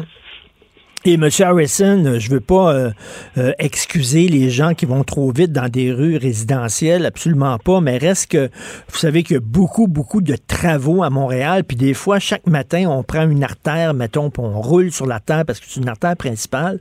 Là, il y a des travaux, puis là, on nous détourne sur une petite rue résidentielle. Mais là, nous autres, on a le réflexe le matin d'aller assez rapidement. Donc, on, on roule aussi rapidement sur la petite rue résidentielle que sur l'artère. Est-ce que ça se peut aussi que tous les travaux, puis tout ça, puis quand on est bloqué, bloqué, bloqué, bloqué, puis qu'on voit finalement ça débloque, on a comme un, 50, 500 mètres devant nous, on a tendance à, peser un peu plus sans sus. Ouais, puis ça, je vous dirais que c'est pas euh, une norme légale, c'est une norme sociale au Québec euh, qu'on a là. C'est pas grave d'aller un petit peu plus vite que la limite de vitesse. Oui. Tu sais, on a cette norme ben sociale-là. Oui. Elle n'est pas très bonne, cette norme sociale-là.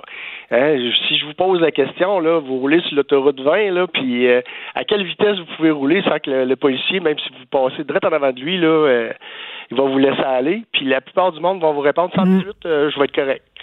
Mm. C'est comme une norme sociale, alors que la limite de vitesse, c'est 100. Mais, mais c'est vrai. et moi, je me rappelle dans mon enfance, mes maisons qui conduisaient avec une, bière entre les deux cuisses. Là, puis on, on, conduit plus avec la bière entre les deux cuisses, mais euh, on n'a plus la bière entre les deux cuisses, mais on a les mêmes réflexes. Il y a, un côté, je sais pas si c'est le côté coureur des bois. Euh, tu sais, on veut rien savoir. Euh, nous autres, on fait notre affaire, puis on se fout des règlements, puis tout ça. Mais, mais c'est vrai qu'on conduit en cowboy. Oui. Puis vous savez, c'est un peu particulier cette année. Hein. quand on regarde les causes des collisions mortelles en 2022, oui, évidemment, la vitesse puis la capacité affaiblie sont encore là. Ils ont diminué en 2022 et de façon très surprenante, les deux qui ont augmenté, c'est les distractions et la fatigue au volant. Hmm. La distraction, ben, on se posera pas la question. Là. Si je vous dis distraction, vous allez tout de suite penser au cellulaire. Ben oui. Qui, ben est la principale cause de distraction au volant.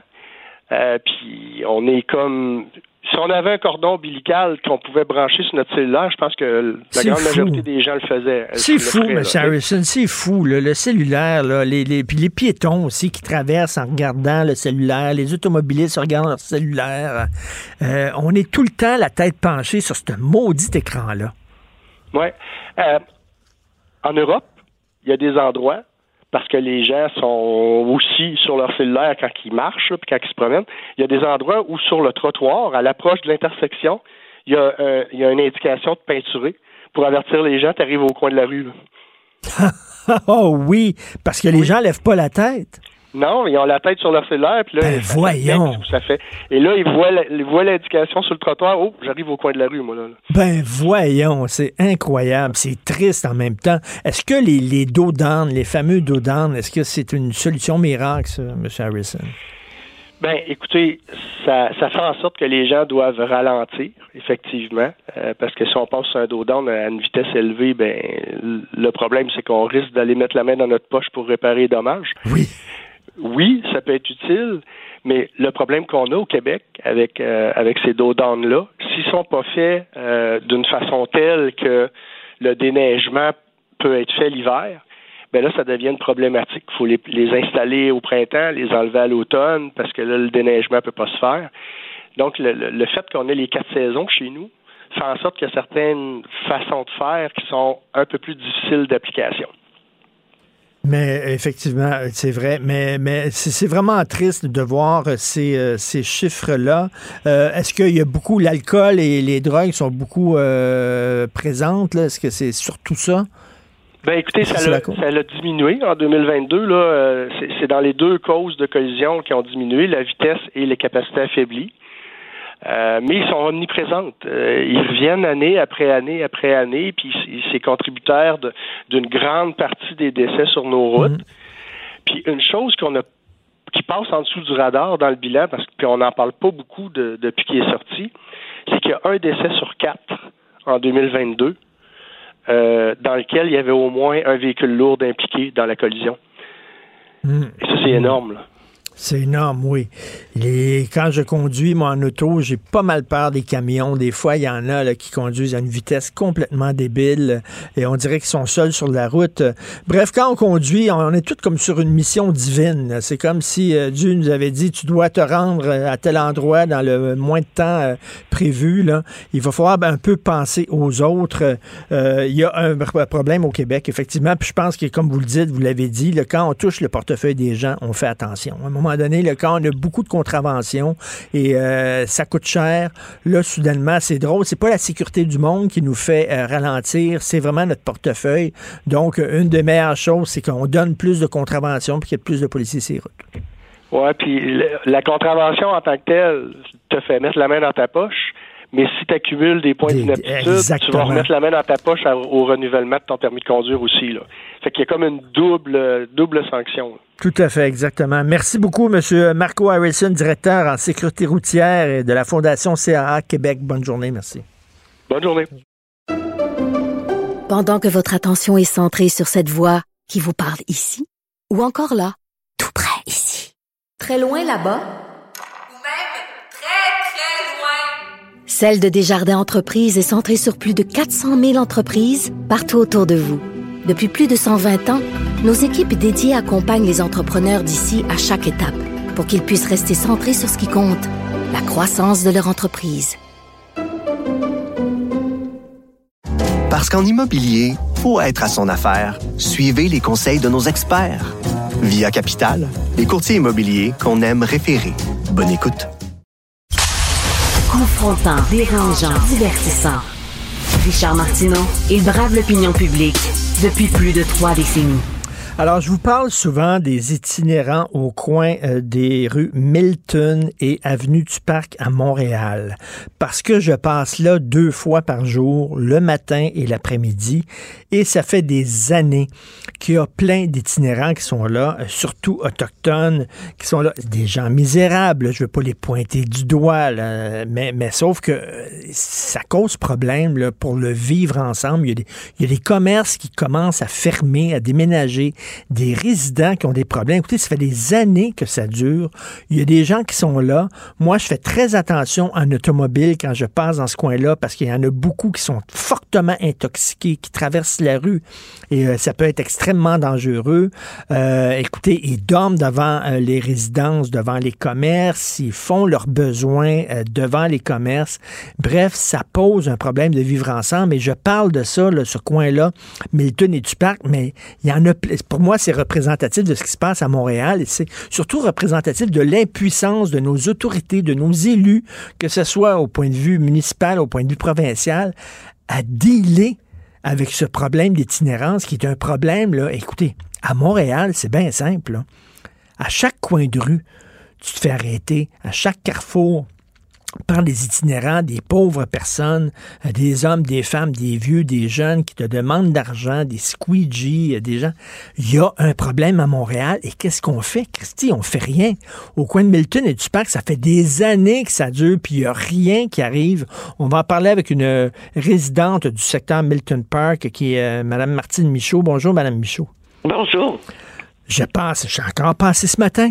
J'ai encore passé ce matin-là, puis euh, mais, mais, mais, là, l'ombudsman de Montréal, il dit Ah, il y a des améliorations qui ont été faites. Je m'excuse, mais ça fait des années que je passe en auto là, je ne vois pas bien bien les améliorations. Non, il n'y en a pas. Écoutez, s'il y a des progrès, là, ils sont quelque part dans des sous-sols obscurs, mais moi, je ne le vois pas. Il n'y en a pas de progrès, il n'est pas visible. Rappelons que ce refus, que, ici, on avait 7 à 8 personnes en état d'itinérance depuis peut-être 10 ans. Ça, bon, on arrivait à fonctionner avec tout ça. Et c'était des Autochtones, des Inuits. En 2018, ils nous ont installé un refuge dans un sous-sol d'église, le sous-sol de l'église Notre-Dame de la Salette, et le problème a commencé à exploser on est passé de, 4, de à peu près 8 personnes à 40 à 50 personnes. Là, on parle en mathématiques d'une augmentation de 400% de la population itinérante au coin d'une rue. Donc, on est passé, il y a un peu moins d'Inuits mais c'est maintenant remplacé par des blancs, des noirs. Il y a à peu près un tiers d'Inuits, je dirais, et deux tiers de blancs, de noirs. Mais là, on est devant des gens poqués, là hyper agressifs. Oui, mais là, ben là ça s'est dit, là, le, le, mot s'est passé dans le milieu. Aller au coin de parc Hamilton, euh, c'est là qu'on se tient, puis tout ça. Puis plus il y en a, ben plus il y en a. Mais oui, c'est comme. Mais oui. Plus, oui. Plus, plus, plus, on laisse la poussière s'accumuler, ben plus Eh elle ben, s'accumule. Puis là, il y a des gens, Mme Michaud, c'est tout le temps délicat de parler de ça. Parce qu'il y a oui. des auditeurs qui disent vous manquez de compassion, vous n'êtes pas généreux. Puis là, les gens qui nous écoutent, j'aimerais vous voir, moi. J'aimerais que ça soit dans votre quartier. Au lieu de nous juger, là, puis de juger Mme Michaud, là. Hum? Imaginez-vous dans votre quartier, vous devez tous les jours enjamber des gens. OK? Puis il y, a- il y a des problèmes, là. Puis ils sont, il y en a, je m'excuse, ils sont fortement intoxiqués. Il y en a qui sont très agressifs. À un moment donné, la sécurité du quartier aussi. C'est un, quartier qui est moins sécuritaire qu'il était, Mme Michaud. Et puis là, c'est sécurité, salubrité. En fait, on est devant des conflits de droits. Pour accommoder 40 personnes sur la rue, on porte atteinte aux droits de 6 000 personnes qui vivent ici, là, juste autour, voisins du refuge. 6 000 personnes qui vivent ou qui travaillent, incluant les petits commerces de quartier. Donc, on porte atteinte à nos droits à la salubrité, à la sécurité, à la quiétude, à un environnement sans, sans vandalisme, sans criminalité. Mais il y, a des raisons un petit peu pourquoi ça ne fonctionne pas. Euh, et et, et c'est de ça, je pense, qu'on doit parler. Et on, on prend pas soin de ces gens-là aussi, là. C'est pas une vie, d'être dans la rue comme ça, soin. là. C'est-à-dire, il y, a- il y a les façons dont on prend soin d'eux que ça ne marche pas. Donc, on fait porter sur le dos des résidents, mais sur le dos des euh, groupes communautaires, le poids de l'itinérance, au lieu de l'État de prendre soin de l'itinérance dans des réels centres de services multidisciplinaires dans, lesquels, dans lesquels on travaille sur la santé physique, la santé mentale, le, le, le apprendre le- la, la, la désintoxication, euh, apprendre à travailler, euh, à travailler, apprendre à, à, à, à vivre dans une maison. Euh, toi, si tu es bon en, en, en, disons, en travail manuel, bon, on va t'aider à développer ce métier-là. Toi, tu es bonne en couture, bon, on va t'aider à développer ce métier-là. Toi, tu veux faire un autre genre de métier, tu aimes ça faire du ménage, bon, on va, on va t'amener à, à, à un métier vers ça. Mais c'est pas ça qui se passe dans un actuellement. On n'a pas ces centres-là et on ça fait depuis un an euh, que le, le, le rapport de l'Ombudsman est sorti, recommandait ça et c'est ça se passe toujours pas. Et, et Madame, euh, Madame Michaud, c'est qu'on on laisse, c'est- même à Montréal, il y, il y en a qui, qui campent, là, qui installent des campements puis des, des, des tentes, puis on fait rien. Euh, on les laisse installer leurs tentes un peu partout, puis c'est comme si on a, on a totalement perdu le contrôle. Et le plus dur aussi, c'est qu'il y a beaucoup de gens de ces sans-abri-là qui ne veulent pas aller dans des refuges. Ils veulent vivre dans la rue, euh, ils veulent pas rentrer dans le système, aller dans un refuge. Donc, on fait quoi avec ces gens-là?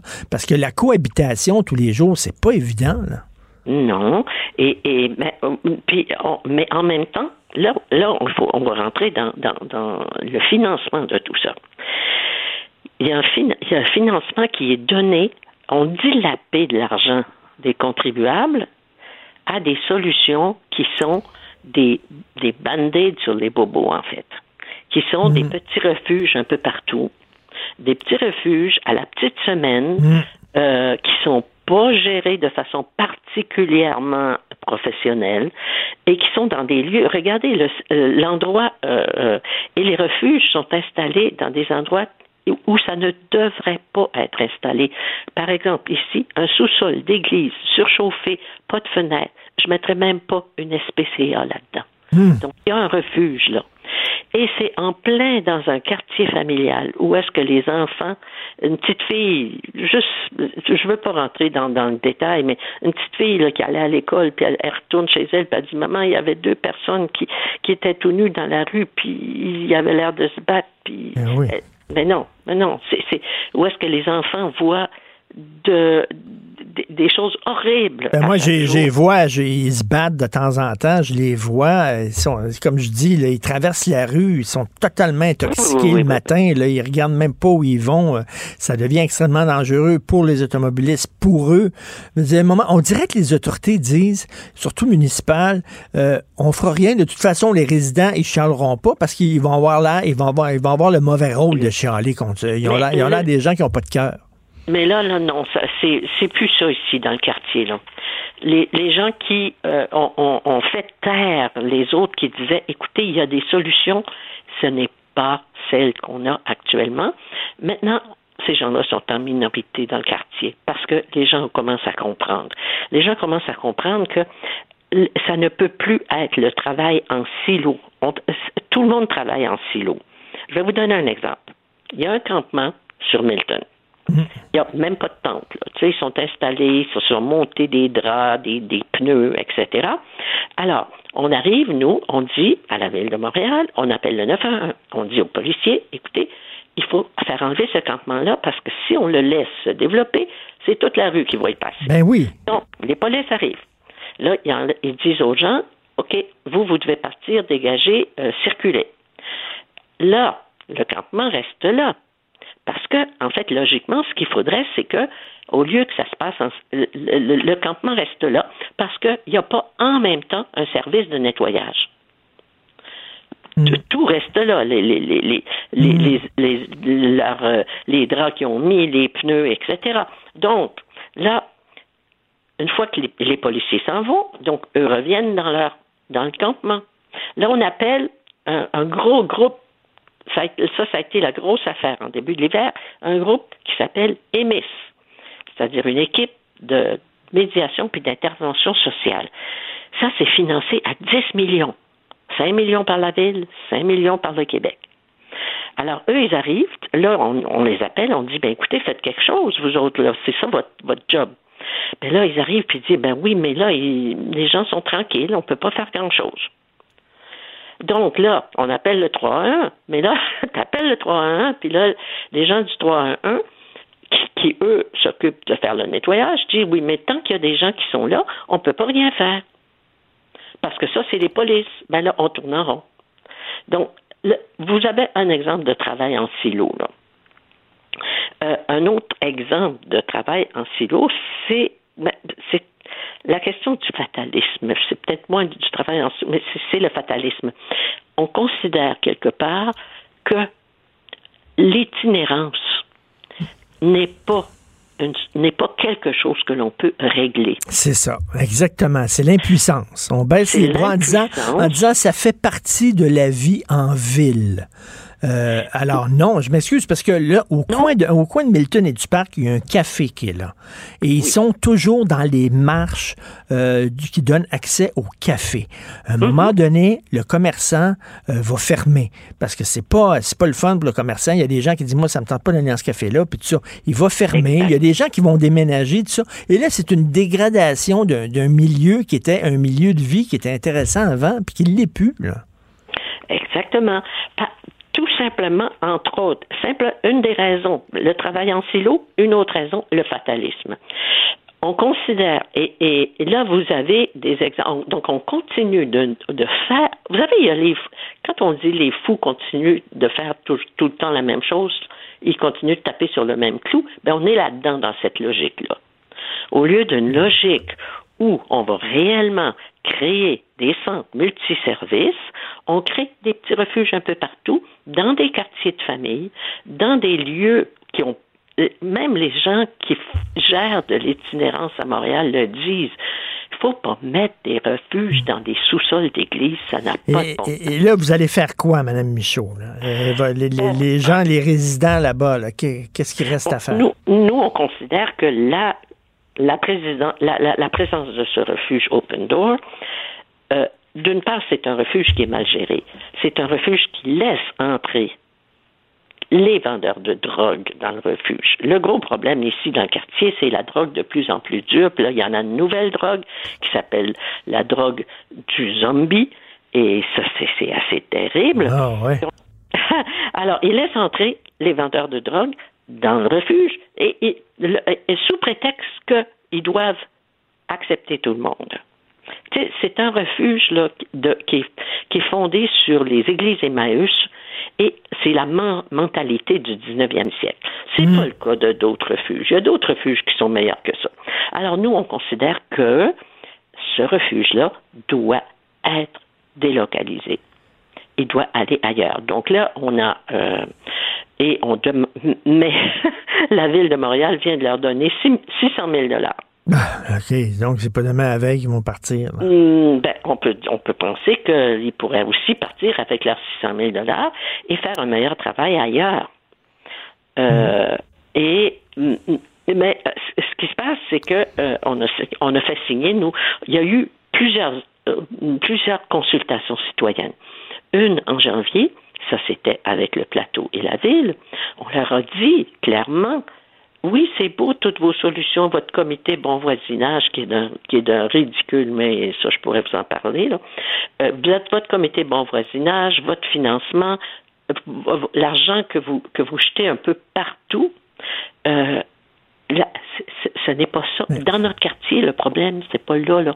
Le, le problème, c'est qu'on a attiré une clientèle itinérante avec un refuge qui n'est pas capable de s'en occuper. C'est ça, puis c'est débordé. Euh, Et là, plus il y en a, comme je le dis, plus il va en avoir en disant, ben c'est là, là, tu sais, euh, c'est là que le party est pogné, puis c'est là qu'on qu'on se met toute la gang. Et, et je veux dire, vraiment, il y a un problème, mais c'est comme si, si les autorités sont même pas capables de régler ce problème-là, quand ils nous disent qu'ils vont régler des gros problèmes, là, je me suis- moi, ça me fait rire en disant, vous êtes même pas capable de gérer une quarantaine de sans-abri dans un quartier. Exact.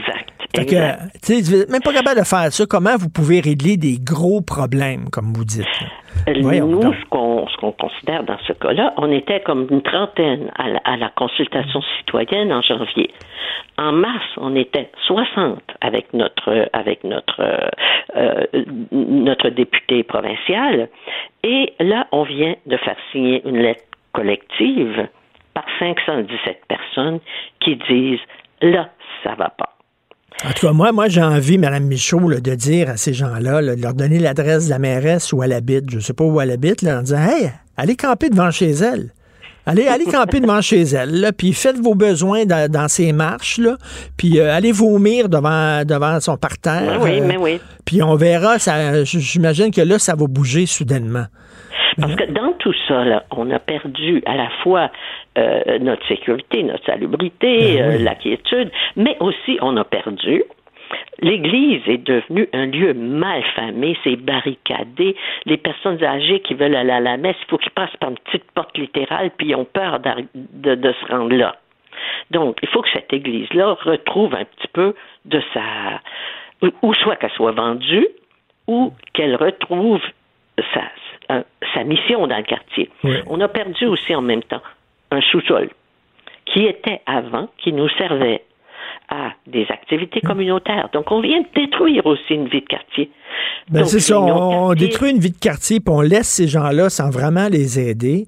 Et, euh, et le quartier aider. est moins sécuritaire. Euh, C'est Voilà. vraiment, moi je trouve ça pitoyable, vraiment pitoyable la façon dont c'est géré. Écoutez, beaucoup de, de- de- de courage, mais ça fait des années, ça fait combien d'années que ça dure comme ça?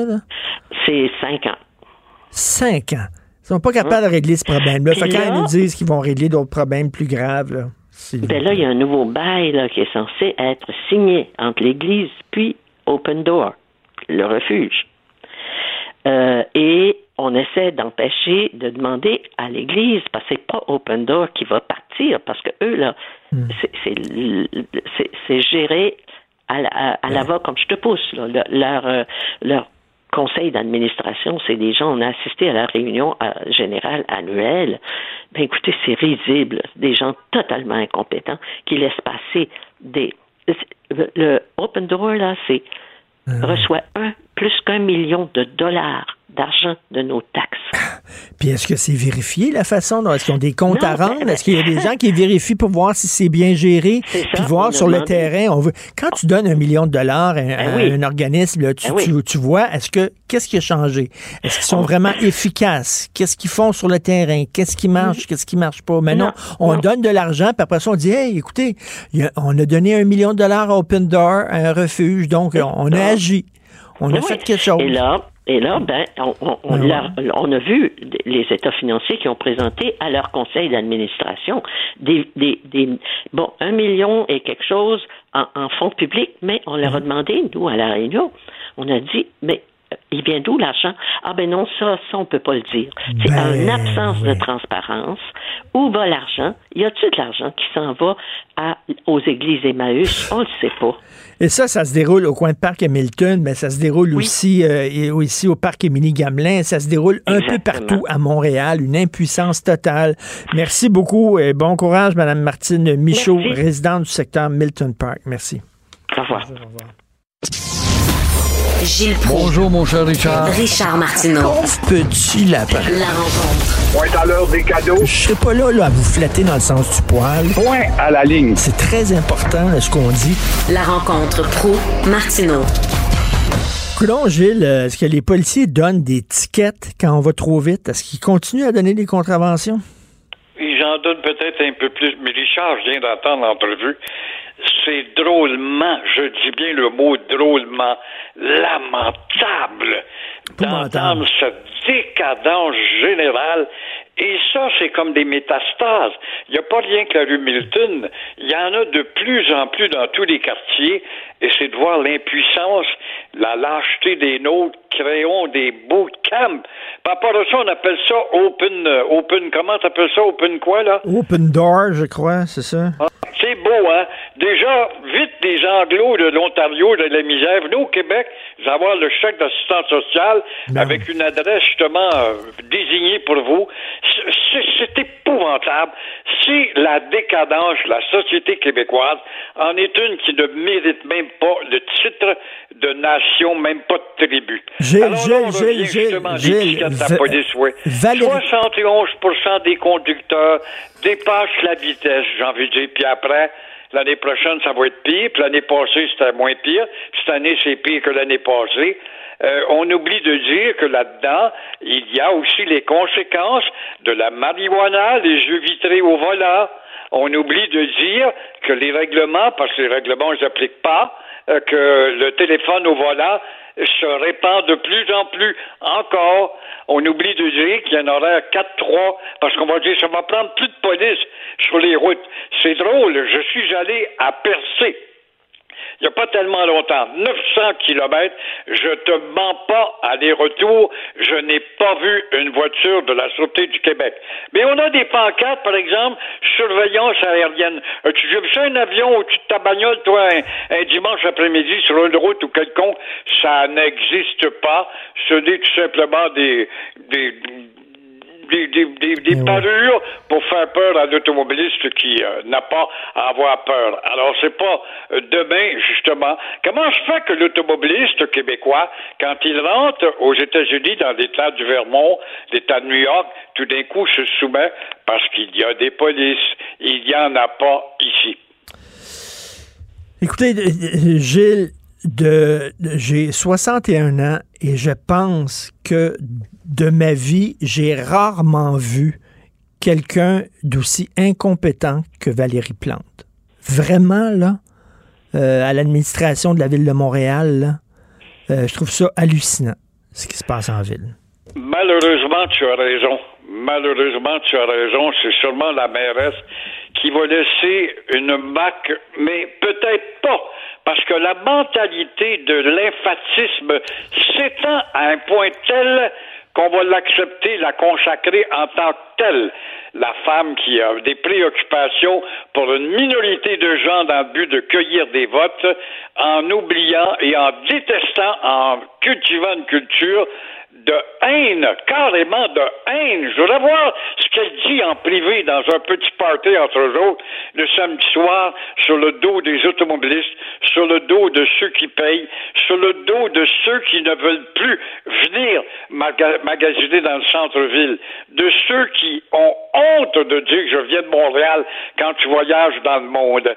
Et aussi, elle se demande pas pourquoi Brossard, pourquoi Longueuil, pourquoi Laval, et au-delà de Laval aussi, qui va avoir des problèmes bientôt, dépasse les proportions de Montréal en termes d'affection pour un gars ou une femme, une famille qui veut s'établir.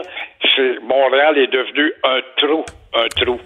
Euh, écoutez, les chiffres étaient clairs la semaine dernière, les chiffres qui ont été même euh, dévoilés par le SPVM. La criminalité est en hausse à Montréal, une hausse spectaculaire de criminalité. Pendant ce temps-là, le chef de la police, Fadi Daguerre, hier, il y avait un gros euh, photo-reportage dans la presse, des photos de Fadi Daguerre à la maison du père, Fadi Daguerre à la maison d'Haïti, Fadi Daguerre qui joue au soccer avec des jeunes, Fadi Daguerre chez le barbier. On le voyait chez le barbier. Kid Kodak. C'est en plein le gars, en plein le gars sur mesure qui peut pas mieux cadrer dans le beau portrait de Valérie Plante, de cette mentalité de convivialité, de tolérance, de paix. Comme avoir une matraque, ça fait peur, il ne faudrait pas des revolvers, ça fait peur, il ne faudrait pas. C'est cette mentalité crasse de ramollissement général. Daguerre, c'est un sociologue, ça a dû étudiant en sociologie. La sociologie, c'est très, très, très utile. Ça peut t'apprendre à faire un nœud de cravate. Il n'y a pas de doute. Mais c'est la xème réorganisation qu'on vient nous annoncer à la police de Montréal avec ce gars qui s'avère déjà, il n'a pas fait ses preuves. Il n'a même pas mis encore ses bottines euh, pour aller des manifestations. Il n'a pas fait ses preuves encore, ce que nous sachions, devant la chienlit dans la société. Ne serait-ce que de ramasser les, les, les, les traînards dans les rues et ceux qu'on appelle les itinérants. De voir en sorte à bâtard de trouver une solution, faites des bouts de camp s'il le faut. L'Ontario, c'est drôle, avait réglé ça il y a quelques années. Vite, la gauche est rentrée là-dedans pour défaire ça.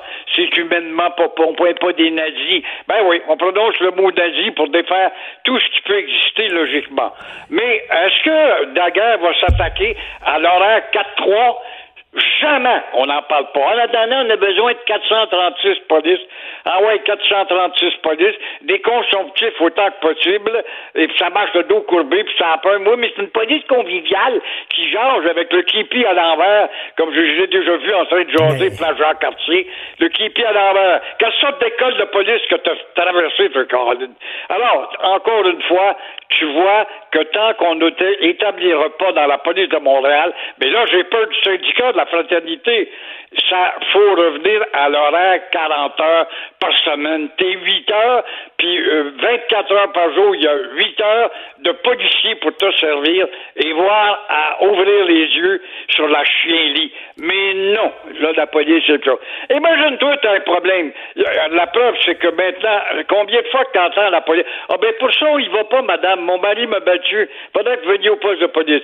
Ah, je me suis fait voler euh, mon système de son. Ah ben son, il va pas. Faudrait que tu viennes au poste de police. Tu vois bien là qu'il y a un parasitisme éhonté qui s'étend, qui s'éloigne des responsabilités sécuritaires de la police. C'est des mots qu'on ne peut plus utiliser. Gilles, j'écrivais hier à un policier. Euh, j'écrivais en, privé euh, sur le photoreportage euh, de la presse. Là, où on voyait Fadi Daguerre chez le barbier. Et là, puis il joue au soccer avec des jeunes. Écoutez bien, je vais vous lire ce qu'il m'a écrit. Je ne le nommerai pas, mais je vais vous lire ce qu'il m'a écrit.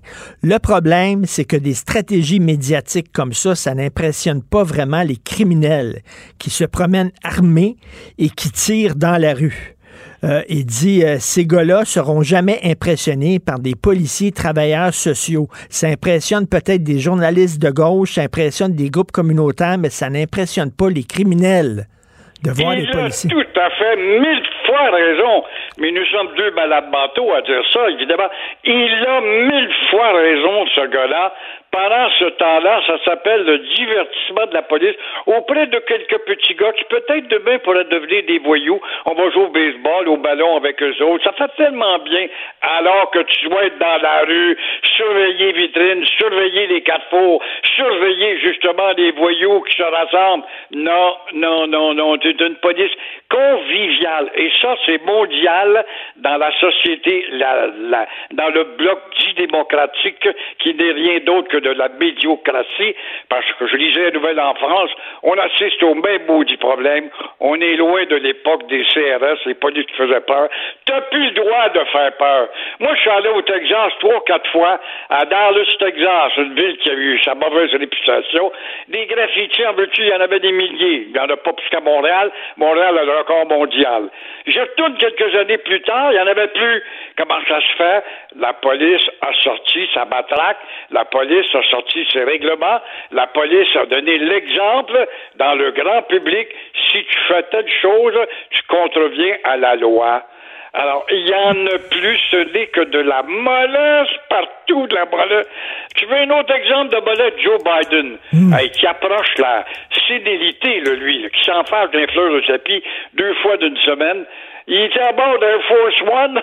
Il préfère regarder le golf que d'écouter les nouvelles. Ça, c'est comme un gars qui est un directeur d'une salle de nouvelles, mais n'écoute pas sa, sa- sa salle de nouvelles.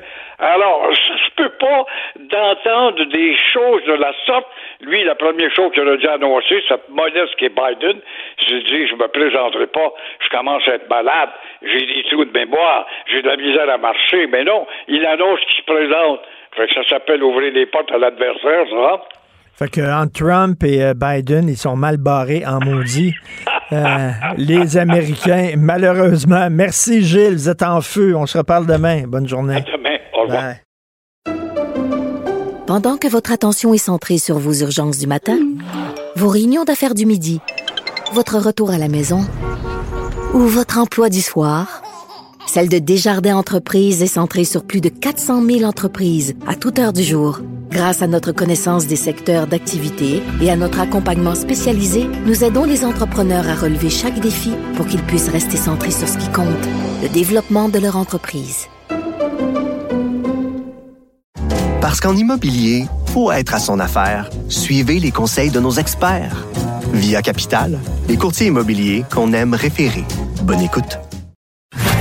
Martino. Même avec un masque, c'est impossible de le filtrer. Vous écoutez Martino. Cube Radio.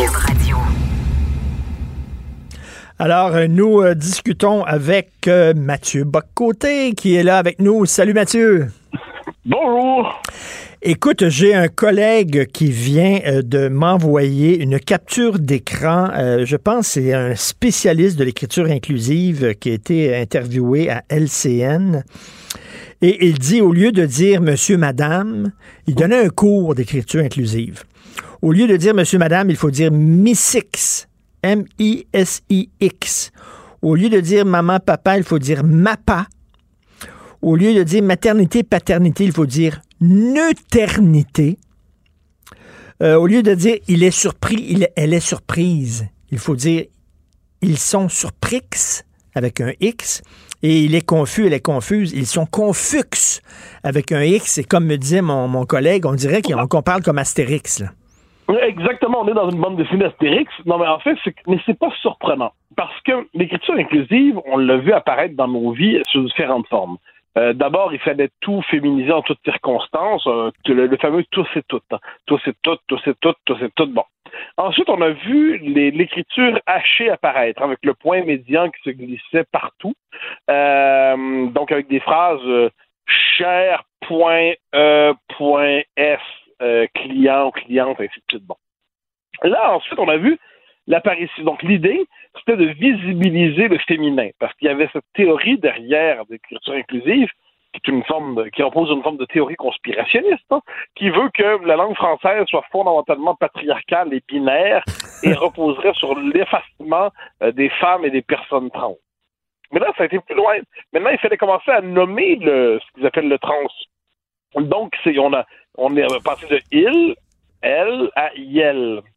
Mais là, il et elle qui survivent, ça demeure une référence binaire. Donc, il faut aller plus loin. Et là, qu'est-ce qu'on fait? Eh bien, on crée des nouveaux mots qui sont appelés, donc, euh, des, des mots d'astérix, qui sont appelés à se substituer euh, aux références anciennes pour gommer jusqu'à la possibilité de nommer le masculin et le féminin. Et ça va aller toujours plus loin. On va, ce qu'on va voir, ça va paraître assez évident. C'est déjà, euh, je le précise, à la sortie du premier confinement, autour du, de mai ou juin 2020, la Ville de Montréal avait donné un atelier de formation à ses euh, employés, un atelier de formation à l'écriture inclusive. Donc, on sortait d'une des pires crises, genre, de l'histoire du dernier siècle. La première chose à faire, c'est qu'il fallait apprendre à réécrire euh, sur ce mode-là. Et ça va se multiplier dans les écoles, évidemment. Donc, on le voit dans l'administration. L'administration écrit de plus en plus comme ça. Dans les classes, de plus en plus de profs vont le faire, et tout ça crée une pression immense, immense, parce que l'écriture inclusive, elle dit qu'est-ce qu'on est? Elle dit on est inclusif. Dès lors, si ça ne la pratique pas, c'est dans l'écriture exclusive. Et c'est dans l'écriture exclusive, c'est dans le péché euh, capital de l'époque, qui est l'exclusion, l'intolérance. Mais alors, qui, lorsqu'on commence à appliquer l'écriture inclusive dans un milieu, elle a un effet de contamination. Tout le monde se met à l'utiliser parce que celui qui ne l'utilise pas s'identifie très rapidement comme dissident réactionnaire. Mais écoute, c'est ridicule. là. Alors, ce- ce- cet expert-là là, qui est à LCN dit au lieu de auteur et autrice, déjà autrice, moi là, je suis pas capable, mais au lieu de auteur et autrice, il faut dire autrim. IM. Et au lieu de nouveau et nouvelle, étant donné que les gens sont non-binaires, donc pourquoi donner un genre? Alors, ce serait nouvello. E-L-L-E-A-U. Écoute, l'espéranto, on avait essayé ça avec l'espéranto. On va avoir une langue, tout le monde va parler cette langue-là qui est une langue neutre. Et ça n'a jamais marché. Jamais. Non, mais le, fait est qu'on se prépare à travers ça à rendre illettré toute une génération.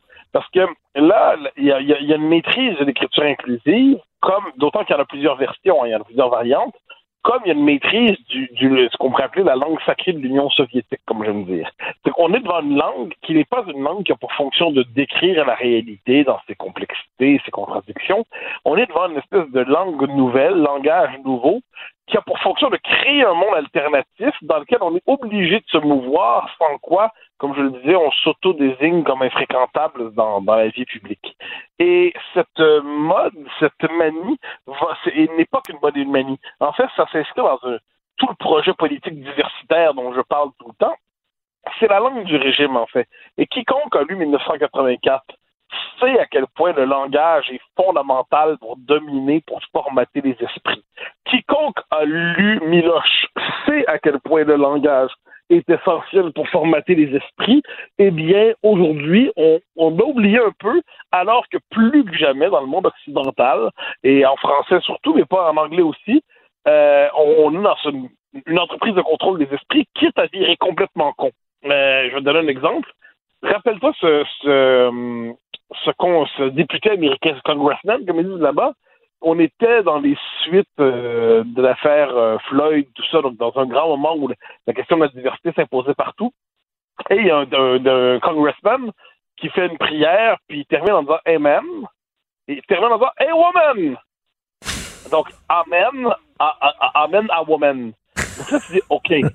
Lui, lui, lui, il entend Amen, puis il entend Amen. Donc là, tu dis, OK. Donc là, parce que là, c'est vraiment des affaires d'anglais là-dessus, on pourrait dire, c'est dans l'anglophone, parce que ça sonne d'une manière dans leur langue, eh bien, ils s'imaginent, euh, ils s'imaginent, ils changent la signification des mots. Donc là, on est vraiment dans un. Ben, ben, tu te souviens de Justin qui voulait pas dire mankind, il disait people kind au lieu de sûr, bien mankind. sûr. Mais bien sûr, et ça va, et ça va continuer. C'est la langue du régime. Moi, moi, je, je sais que j'ai l'air d'un d'un excité quand je répète ça, mais on vit dans un moment où il y a une tentation totalitaire qui se fait sentir en Occident. On est dans un moment où le comment dirais-je, euh, on vit dans une société de plus en plus autoritaire et il y a une tentation totalitaire. Et parce qu'on ne peut pas prendre au sérieux cette possibilité-là, parce qu'on pense que ça appartient au XXe siècle, ou on pense que ça appartient seulement à l'islam radical ou tout ça, et on oublie que nos propres sociétés aujourd'hui ne sont plus démocratiques qu'en apparence. Et que derrière cela, il y a euh, une, une opération de transformation des mentalités assez grave. Mais au lieu de dire jeune et vieux, en disant j'ai rencontré un jeune ou un vieux, ça c'est de l'âgisme. hein. Alors on devrait euh, euh, avoir un mot neutre. Euh, on, on- Mais ça un- un ça. Mais ne crois pas que tu blagues, ça s'en vient. Je veux dire, le- tout ce qui marque une différence et potentiellement une, une distinction, et plus encore une hiérarchie, eh bien, doit être banni. Euh, je, te donne mon, mon là, je vais avoir l'air de, maxi freak, comme qui dirait, mais voilà la prochaine étape. On a, quelle est la, suprême injustice en ce monde? C'est la beauté. Il y a des gens qui sont très beaux, puis il y en a d'autres qui sont beaucoup moins, puis il y en a même qui sont moches. Et cette beauté-là, eh bien, elle est, on y peut on y peut quelque chose, on, peut, on peut, on peut s'aider un peu, mais il y a une forme de, don, euh, il y a une marque première, il y a des beaux, puis il y a des moins beaux. Eh bien, dans tout le discours aujourd'hui sur la diversité corporelle, il ne s'agit pas de dire aux gens de se sentir bien d'une manière ou de l'autre. Il s'agit de leur dire que peu importe, il serait illégitime de hiérarchiser en mettant, par exemple, dans des, euh, je sais pas, dans des défilés de mode, ben, que globalement les mannequins seront beaux plutôt que moins beaux parce que la beauté va de pair avec l'univers de la mode. Donc là, au nom de la justice, de la déconstruction, de l'équité, et on va faire tomber l'idée de critères de beauté. On va faire tomber l'idée du beau. Et, on, marche dans cette direction-là à grande vitesse. Et comme je te dis, moi, je ne vois pas à quel moment on va faire marche arrière. Euh, évidemment, il y a des tensions. Euh, il y a du monde qui en peut plus de cette affaire-là, mais globalement, euh, on le voit, c'est l'idéologie dominante de nos des institutions, de, nos sociétés en général, puis on n'en sort pas. C'est totalement grotesque et ridicule. Écoute, tout le monde parle de ton, euh, duel avec le fils de Jean Charret. Euh, parle-nous de ça. Ah, en fait, je n'ai pas la prétention de croire que tout le monde en parle, mais c'est assez intéressant. Non, mais c'est très lu hein, sur, sur, le, sur le site euh, du, du journal et de TVA Nouvelles. Ah, c'est un texte qui est très lu, très consulté. Ben alors, tu vois, il y a, la semaine dernière, je te raconte la scène, je fais une chronique dans le journal où j'explique que le Parti libéral n'est plus, n'est pas un parti, même, c'est pas un parti nationaliste, c'est un parti antinationaliste. J'en fais une deuxième pour euh, approfondir mon propos. Et là, euh, le fils de Charret, Antoine Dionne Charret, dit on est nationaliste, puis vous vous ne comprenez pas. Puis il me dit sur le mode un peu euh, cours d'école, auriez-vous le courage de venir nous voir au Parti libéral dans notre prochain congrès pour prouver qu'on est, puis vous, allez voir ce qu'on est vraiment. Je réponds, mais bien sûr, ben, si vous m'invitez à une invitation comme, comme conférencier, j'accepte volontiers d'aller chez vous. J'ai tout à fait le courage de me rendre à votre congrès. Le président du parti intervient en disant ah non, mais non, on n'invite pas des gens, on pas des intellectuels comme vous, les chroniqueurs, on invite d'autres gens, mais auriez-vous le courage, là, donc les obsédés du courage, d'aller débattre avec notre ami Diane Charette chez Paul Larocque? Je vois pas de souci. Donc, ça s'est fait hier soir. Et ce qui est intéressant, en fait, bon, on n'a pas la même fonction, on n'a pas la même liberté de ton, on s'entend. C'est-à-dire, moi, je suis, un intellectuel, je suis pas engagé par des responsabilités politiques. Lui est engagé par des responsabilités euh, dans la refondation du Parti libéral. Et ce qui est intéressant, c'est que le débat était à la fois courtois. Ça, je pense que ça vaut la peine de le dire. Euh, Paul Larocque a bien organisé la chose, il tenait bien, euh, il tenait bien le débat. le débat était courtois. Et par ailleurs, je crois qu'il nous plaçait sous le signe de, de l'irréconciliable politique. Tu sais, en politique, quelquefois, on se dit on est tous d'accord sur des objectifs, on n'est pas d'accord sur les moyens. Non, on n'est pas d'accord sur des objectifs quelquefois, c'est-à-dire entre ceux pour qui le, Québec est la référence fondatrice de leur action politique mm-hmm. et ceux pour qui, finalement, le Québec est, un, est fondateur, mais jamais à l'extérieur du cadre canadien. Entre ceux qui disent la laïcité, donc la loi 21, donc euh, avec des conséquences politiques, et ceux qui disent de l'autre côté, oui, on est pour la laïcité, mais, euh, mais toutes vos lois 21 et ainsi de suite, elles sont discriminatoires on est devant des visions politiques à peu près irréconciliables. Je note toutefois que ça hmm. faisait du bien, puis je parle pour moi. Euh, ça fait longtemps qu'on nous dit que le débat sur la souveraineté, c'est pas intéressant, que le débat sur le fédéralisme, c'est pas intéressant, qu'il faut parler d'autre chose. Je note que ce débat-là, lorsqu'il est bien mené, nous montre qu'il correspond à des vraies lignes de fond dans notre société. Et euh, le fils de Jean Charest, est-ce qu'il a des euh, prétentions politiques? C'est des ambitions politiques? Je ne le connais pas personnellement, on s'entend, mais euh, il est engagé au Parti libéral, il s'engage publiquement. On est dans une époque où il y a la tentation souvent de la dynastie en politique, donc je ne le connais pas, mais j'ai l'impression que cette question lui travaille l'esprit. Euh, mais ça, ce n'est que, mon impression. Peut-être qu'on me dira que finalement, il reste pas du tout de ça, puis il préfère, je sais pas, être euh, avocat et avoir euh, tout son passe-temps pour l'horticulture. Mais, mais j'avais l'impression d'être devant quelqu'un qui n'est pas étranger au devant de la politique. Est-ce que le, ton a monté? Je pense pas que le ton a monté. Je pense que la, le, contraste était marqué. Donc moi, à la fin, la question que je lui, je lui ai posée, parce qu'on parlait au début, on, on se chauffait, mais la question que j'ai posée, c'est euh, l'indépendance, donc si je vous, c'est bon pour les Marocains, c'est bon pour les Italiens, c'est bon pour les, les Irlandais, c'est bon pour les Grecs, c'est bon pour les Roumains, mais c'est pas bon pour nous. Pourquoi? Pourquoi? Je, cherche désespérément à comprendre et l'émission s'est terminée sur une question davantage que sur une réponse. Donc je suis, si j'ai l'occasion de revoir un débat avec lui, j'espère qu'il aura sa réponse. D'autant que le Parti libéral aime célébrer régulièrement la fête de l'indépendance de ses différents peuples lorsque les communautés présentes chez nous célèbrent l'indépendance de leur pays d'origine. J'espère qu'il aura l'occasion de nous expliquer la prochaine fois, puisque nous nous sommes laissés sur cette question, pourquoi il considère qu'il y a que les Québécois qui ne méritent pas d'avoir un pays indépendant. Ça, c'est une question qui m'a toujours traversé c'est l'esprit qui m'a toujours obsédé. Et euh, écoute, pour le PLQ, en terminant, le Parti libéral du Québec, qui, selon toi, va être chef?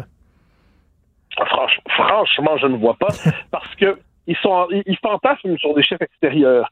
Euh, Régis Labombe, le maire de Québec, tout ça. Mais le fait est que le prochain chef du PLQ accepte à l'avance de ne pas être PM. Il accepte à l'avance de ne pas être premier ministre. Son job, c'est de reconstruire un parti en essayant de reconnecter avec les francophones dans un parti où la base est fondamentalement hostile à cette reconnexion avec les francophones. Donc, ça peut être le véhicule d'une ambition. Ça peut être un Denis Coderre, mais le veut-il? Je sais qu'il faut avoir la... C'est compliqué, c'est épuisant la vie politique. Donc moi, je, pense que là, ils sont pris pour un temps avec des, euh, appelons ça des, des chefs plutôt mineurs. Reste à voir ce que sera la suite. Mais je pense qu'ils ont d'abord un travail de clarification doctrinale à faire. Puis ça, ben, je le vois pas pour l'instant. Ah, il y a peut-être Marois Risky, mais elle dit qu'elle veut avoir un deuxième Oui, enfant, ça ne l'intéresse pas. Elle dit qu'elle veut pas. À un moment donné, en politique, la première qualité d'un homme politique, c'est de vouloir y aller. hein. C'est-à-dire, euh, si s'il veut pas y aller, ben ça, le, le- le reste, le reste ne compte plus. Le désir en ces matières prime, prime surtout. Et on comprend que Marois Risky, qui est une femme qui manque ni de talent ni d'ambition, euh, n'est pas traversée par ce désir absolu d'être chef pour l'instant. Donc, elle ne sera pas pour l'instant. Alors, ceux qui ont raté justement le face-à-face entre le fils de Jean Charest et euh, Mathieu Bocoté, allez sur le site de TVA Nouvelles. Euh, Il y a un lien et vous pourrez le revoir en reprise. Merci beaucoup, euh, Mathieu. À demain. Bonne journée. Au plaisir. Bye bye. Pendant que votre attention est centrée sur vos urgences du matin, vos réunions d'affaires du midi, votre retour à la maison ou votre emploi du soir, celle de Desjardins Entreprises est centrée sur plus de 400 000 entreprises à toute heure du jour. Grâce à notre connaissance des secteurs d'activité et à notre accompagnement spécialisé, nous aidons les entrepreneurs à relever chaque défi pour qu'ils puissent rester centrés sur ce qui compte, le développement de leur entreprise. Parce qu'en immobilier, pour être à son affaire, suivez les conseils de nos experts. Via Capital, les courtiers immobiliers qu'on aime référer. Bonne écoute. Martino. Le préféré du règne animal. Bonjour, les petits lapins. Alors, c'est le Grand Prix ce week-end. hein, Qui dit Grand Prix dit euh, les gars qui vont louer des Lamborghini pour en mettre plein la vue euh, pendant le week-end, euh, qui vont se promener sur la rue Crescent, qui vont fumer des cigares à 50 pièces la pof, qui vont aller dans les bars de danseuses. Bon, pourquoi pas? C'est légal. Les bars de danseuses, c'est une entreprise tout à fait légitime. Mais il y a du tourisme sexuel chaque année, vous le savez. Euh, ça a l'air qu'on fait même venir des escortes de l'Ontario ou des États-Unis parce qu'on ne suffit pas à la demande. Euh, Et là, il y a l'Association hôtelière du Grand Montréal qui a organisé une séance de formation pour le personnel d'une trentaine d'hôtels le 24 mai dernier, justement, pour essayer de les, les sensibiliser euh, à ça et essayer de lutter euh, contre le tourisme sexuel. On va en parler avec Jean-Sébastien Boudreau, qui est PDG de l'Association hôtelière du Grand Montréal. Bonjour, M. Boudreau. Bonjour. Qu'est-ce que, qu'est-ce que des gens d'hôtel peuvent faire contre ça? Ben, l'important, Si c'est. un gars rentre, mettons, dans un, dans un hôtel avec une fille à ses bras, comment on peut dire, comment on peut savoir si c'est une escorte ou pas, ou ça peut être sa blonde? Ça peut être sa blonde. Il faut faire, il faut avoir des, des façons de reconnaître. C'est surtout l'important, c'est de reconnaître les, les personnes mineures. C'est l'exploitation sexuelle des personnes mineures. Une femme qui décide de faire ça a le droit de le faire. Maintenant, nous, notre notre prétention, c'est de dire on va éduquer nos gens. On va travailler avec les SPVM, on travaille avec le phare des affranchis qui ont une formation pour justement qu'on puisse reconnaître ces gens-là, qu'on puisse reconnaître comment on fait pour reconnaître? Ben quelqu'un qui va louer une chambre d'hôtel puis qui va demander plusieurs serviettes, exemple, pendant son séjour. Vraiment beaucoup, beaucoup de serviettes hors de l'ordinaire. C'est une des façons qu'on peut voir qu'il se passe quelque chose dans ces chambres-là. Quand on, on voit l'état des, des femmes arriver, euh, si elles sont intoxiquées, on peut poser des questions. Moi, j'ai des hôteliers dans le passé qui ont, qui ont barré des gens de leurs hôtels. Vous savez, personne n'y gagne à fermer les yeux sur Parce que ça, ça peut être, là, il y a deux choses. Ça peut être un client qui va à l'hôtel, un touriste qui va à l'hôtel et qui se fait venir une escorte à son hôtel. Ça, c'est une chose. Mais ça peut être un pimp qui loue la chambre d'hôtel et là, qui met euh, deux, trois filles là. Et là, les filles reçoivent des clients toute la journée. Ça, c'est autre chose. Qui se servent de l'hôtel comme bordel. C'est ça. Et, ça, on, travaille très, très fort. On fait des, on a fait, vous l'avez dit, des, formations. Tourisme Montréal a fait une formation le 6 juin passé. On est déjà en discussion pour faire de la, continuer la formation. L'exploitation sexuelle, c'est pas quelque chose qui se passe une fois dans l'année. C'est quelque chose qui se passe à l'année au complet, puis c'est quelque chose qu'il faut travailler, qu'il faut prévenir, qu'il faut travailler avec les SPVM, avec les gens qui sont éduqués, qui ont les formations pour ça, pour mieux former nos gens dans l'hôtellerie. On a beaucoup de nouveaux, de nouveaux personnels, de, de, de nouveaux collègues en hôtellerie parce que la pandémie a fait un peu un raz-de-marée dans cette industrie-là et les gens reviennent.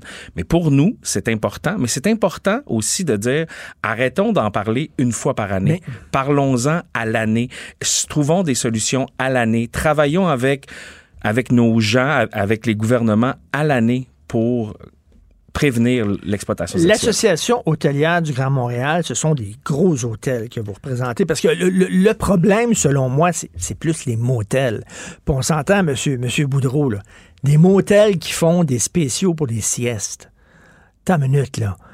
Tout le monde sait qu'il n'y a personne qui va dans un motel l'après-midi pour faire une petite sieste d'une heure. Je suis désolé. Si tu vas dans un motel l'après-midi, soit pour peut-être avoir voir ta maîtresse, ça se peut. Puis tout ça est légitime, puis entre adultes consentants, tout ça. Ou ton chum puis ta femme le sait pas. Hein? C'est ça. pourrait être ça aussi.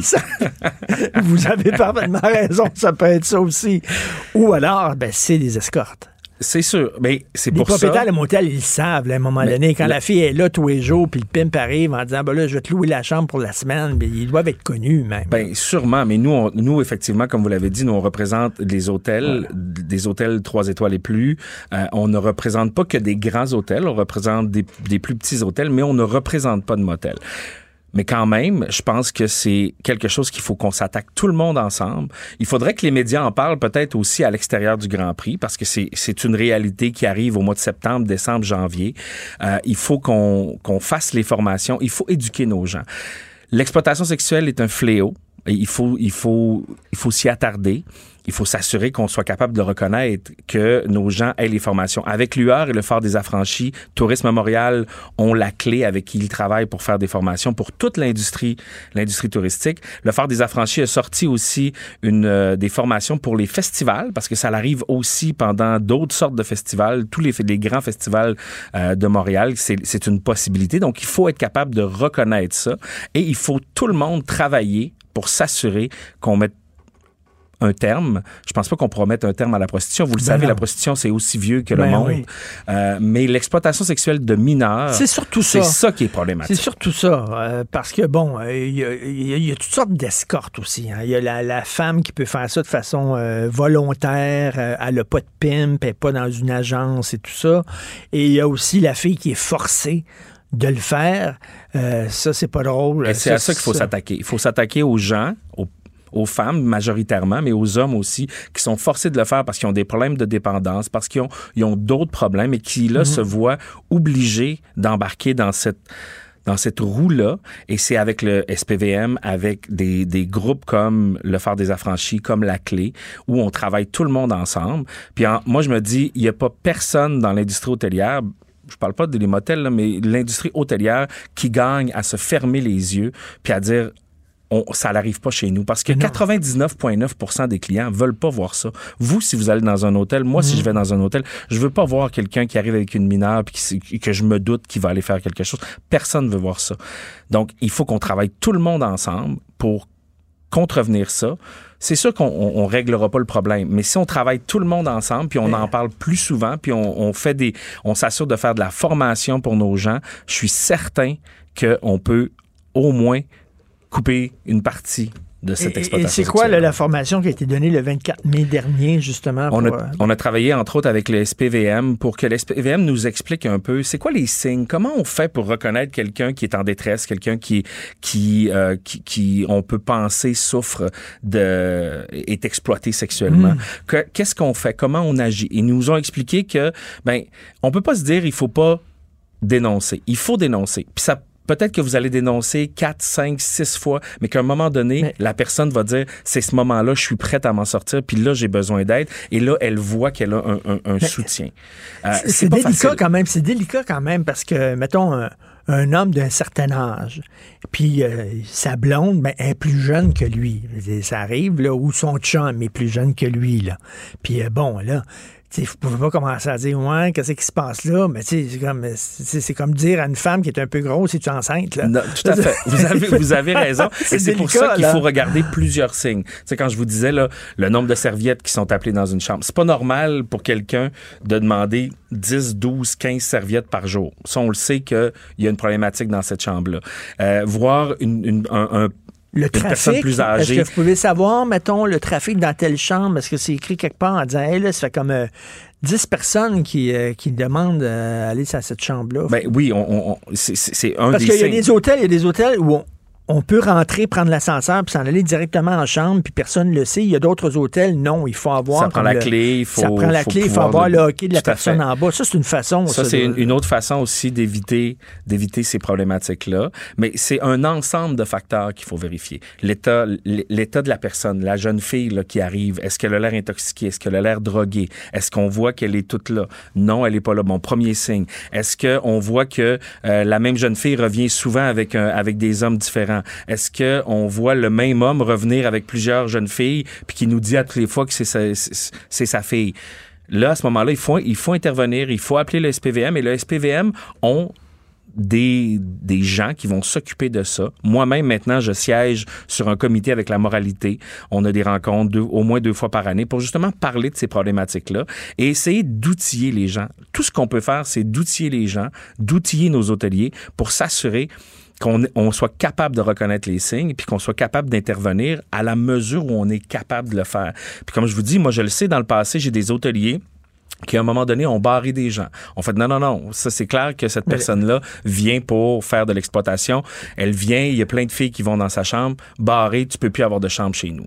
Euh, maintenant, il y a beaucoup d'hôtels à Montréal, il y a beaucoup de motels, fait que ça prend Ouais. du temps avant de les barrer de partout. Comme les motels, comme je dis, c'est- souvent dans, dans les motels, entre autres parce que ben tu n'as pas besoin de passer par euh, la, la réception dans le motel. Tu peux aller directement à la chambre du motel. Donc, parce que le client qui doit passer par la réception de l'hôtel, des fois, il veut pas se faire connaître, il est mal à l'aise et tout ça. C'est une il veut façon pas que de- quelqu'un d'autre le voit. Ben, c'est normal, c'est tout à fait normal. Mais puis il faut éduquer aussi, il faut véhiculer le message que une personne qui s'adonne à la prostitution ne peut pas être criminalisée. C'est pas illégal de, Mm. c'est illégal d'acheter des services. Et souvent les filles sont pas nécessairement toujours bien éduquées par rapport à ça. Euh, donc il faut les éduquer aussi, leur dire qu'ils ils n'ont pas à craindre d'appeler la police, ils n'ont pas à craindre de de dénoncer, de faire des démarches. Et malheureusement, comme on l'a dit, souvent c'est lié avec d'autres problèmes et là c'est plus complexe. Pourquoi on lit ça tout le temps au Grand Prix? Euh, Vous l'avez dit, il y a d'autres festivals aussi là, qui, euh, qui attirent des gens. J'imagine au festival de jazz, il y a beaucoup de touristes étrangers qui viennent.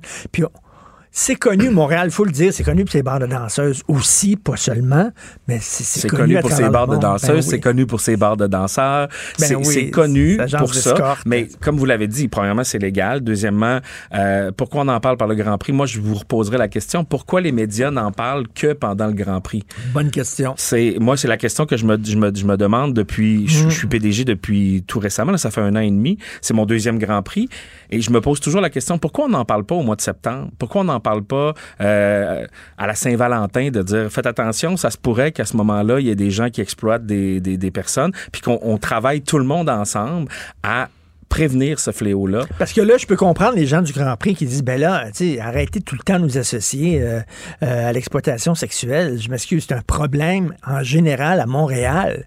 C'est peut-être plus exacerbé quand arrivent effectivement des festivals où il y a des touristes étrangers, tout ça, mais tu sais, là, comme associer Grand Prix égale ça. C'est c'est un raccourci facile Ouais. parce que, comme vous l'avez dit, on loue des, on loue des Lamborghini puis on, on fume Ouais. des cigares à 50 pièces la pof. Non, on se la joue, on se la joue, c'est bling joue. Il y, a, il y a les gens qui viennent au Grand Prix aussi, c'est majoritairement des gens qui ont de l'argent.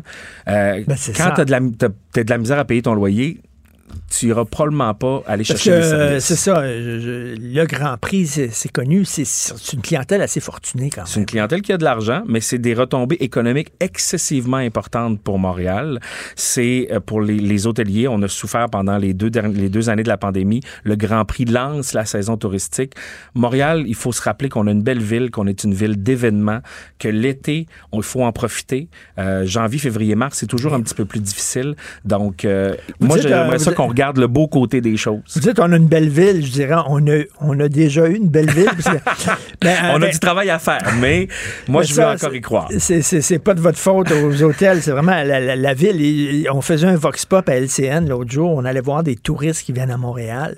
Puis euh, il y avait une famille américaine qui était là. Puis euh, le monsieur, le papa disait euh, Chaque année, on vient à Montréal, puis sur le temps de travaux, puis on se dit toujours l'année prochaine, ça va être terminé. Il dit Christy, ça finit jamais. Et ça me fait rire en vous Non, c'est clair. C'est clair qu'on a du travail à faire. Puis ça aussi, il faut qu'on travaille tout le monde ensemble pour s'assurer de, de, redo- de redorer Montréal. Puis on, on a quand même, moi j'ai voyagé beaucoup à travers la planète. Montréal est une belle ville. L'été, Montréal est une belle ville. Il faut travailler sur les Est-ce problématiques. qu'il y a encore des gens qui, qui viennent à Montréal? Ça va bien? Le, oui, le tourisme, va étranger? bien. Même cette année, au mois de, au mois de mars, on a eu un- une année plus forte, un mois de mars plus fort qu'en 2019, donc pré-pandémie. Les choses vont bien, les touristes veulent revenir. Vous savez, c'est pas facile sur la planète présentement. En Europe, il fait beaucoup trop chaud. Vous avez la guerre en Ukraine, vous avez toute la- l'Asie est pas facile. Les États-Unis c'est- un peu fou là, tout ce qui se passe avec les communautés. LGBTQ. Donc Montréal, le Canada reste encore un endroit que les gens veulent visiter. Puis avec notre dollar qui est quand même faible, ben, ça donne un avantage aux Européens et aux Américains de venir ici. Et la SQDC? Et la SQDC. Donc euh, ça doit attirer du monde, mais, mais pour vrai, ça doit attirer des gens. Puis, puis tu sais, quand on parle d'hôtels, euh, il y a- il y, a toutes sortes d'hôtels. Tu as des hôtels une étoile, tu as des hôtels quatre étoiles et tout ça. Tu peux avoir le Hilton, mais tu as le Four Seasons aussi. Là, tout ça. oui.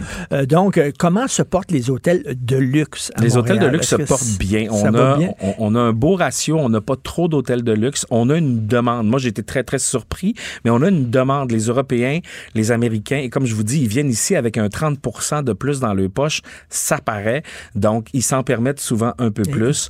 Euh, puis je vous dirais que pas mal toute l'hôtellerie montréalaise, puis même québécoise, va quand même Et très, on, très on bien. renipe nos hôtels. Euh, je pense, je suis allé à l'ouverture du nouveau Château Champlain. Euh, Château Champlain, dans les années 70, c'était l'hôtel de Montréal. C'est un hôtel de marque, là. Et après ça, ça devenait un peu poussiéreux, Château Champlain. Ils ont tout ornipé ça. Je suis allé à l'ouverture. Super, magnifique. Le Cafconque, qui est réouvert. Magnifique salle. Euh, euh, le, le Reine-Élisabeth, avant le Reine-Élisabeth, c'était poussiéreux. C'était un hôtel qui était poussiéreux. Super cool. Il y a peut-être un des bars les plus cool à Montréal, au Reine-Élisabeth. Ça change. Oui, oui, les hôtels ont profité de la pandémie pour se, se rajeunir, pour faire des rénovations. Vous avez le Sheraton qui est en train de rénover. Vous avez plein d'hôtels qui se sont rénovés. Si vous avez la chance d'aller voir l'hôtel 10 au coin de Sherbrooke et Saint-Laurent, c'est un hôtel, Oui. un hôtel boutique qui est plein d'œuvres d'art. Vous l'avez dit, le Cafcon, ils sont en train de préparer un spectacle. Là. Euh, vous avez le Humanity qui est un nouvel hôtel, Ben, le Montville.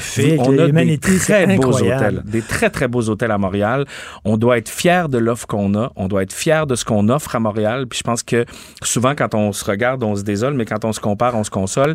Puis je vous dis, Montréal, on est en bonne position. Tourisme Montréal fait une très bonne job.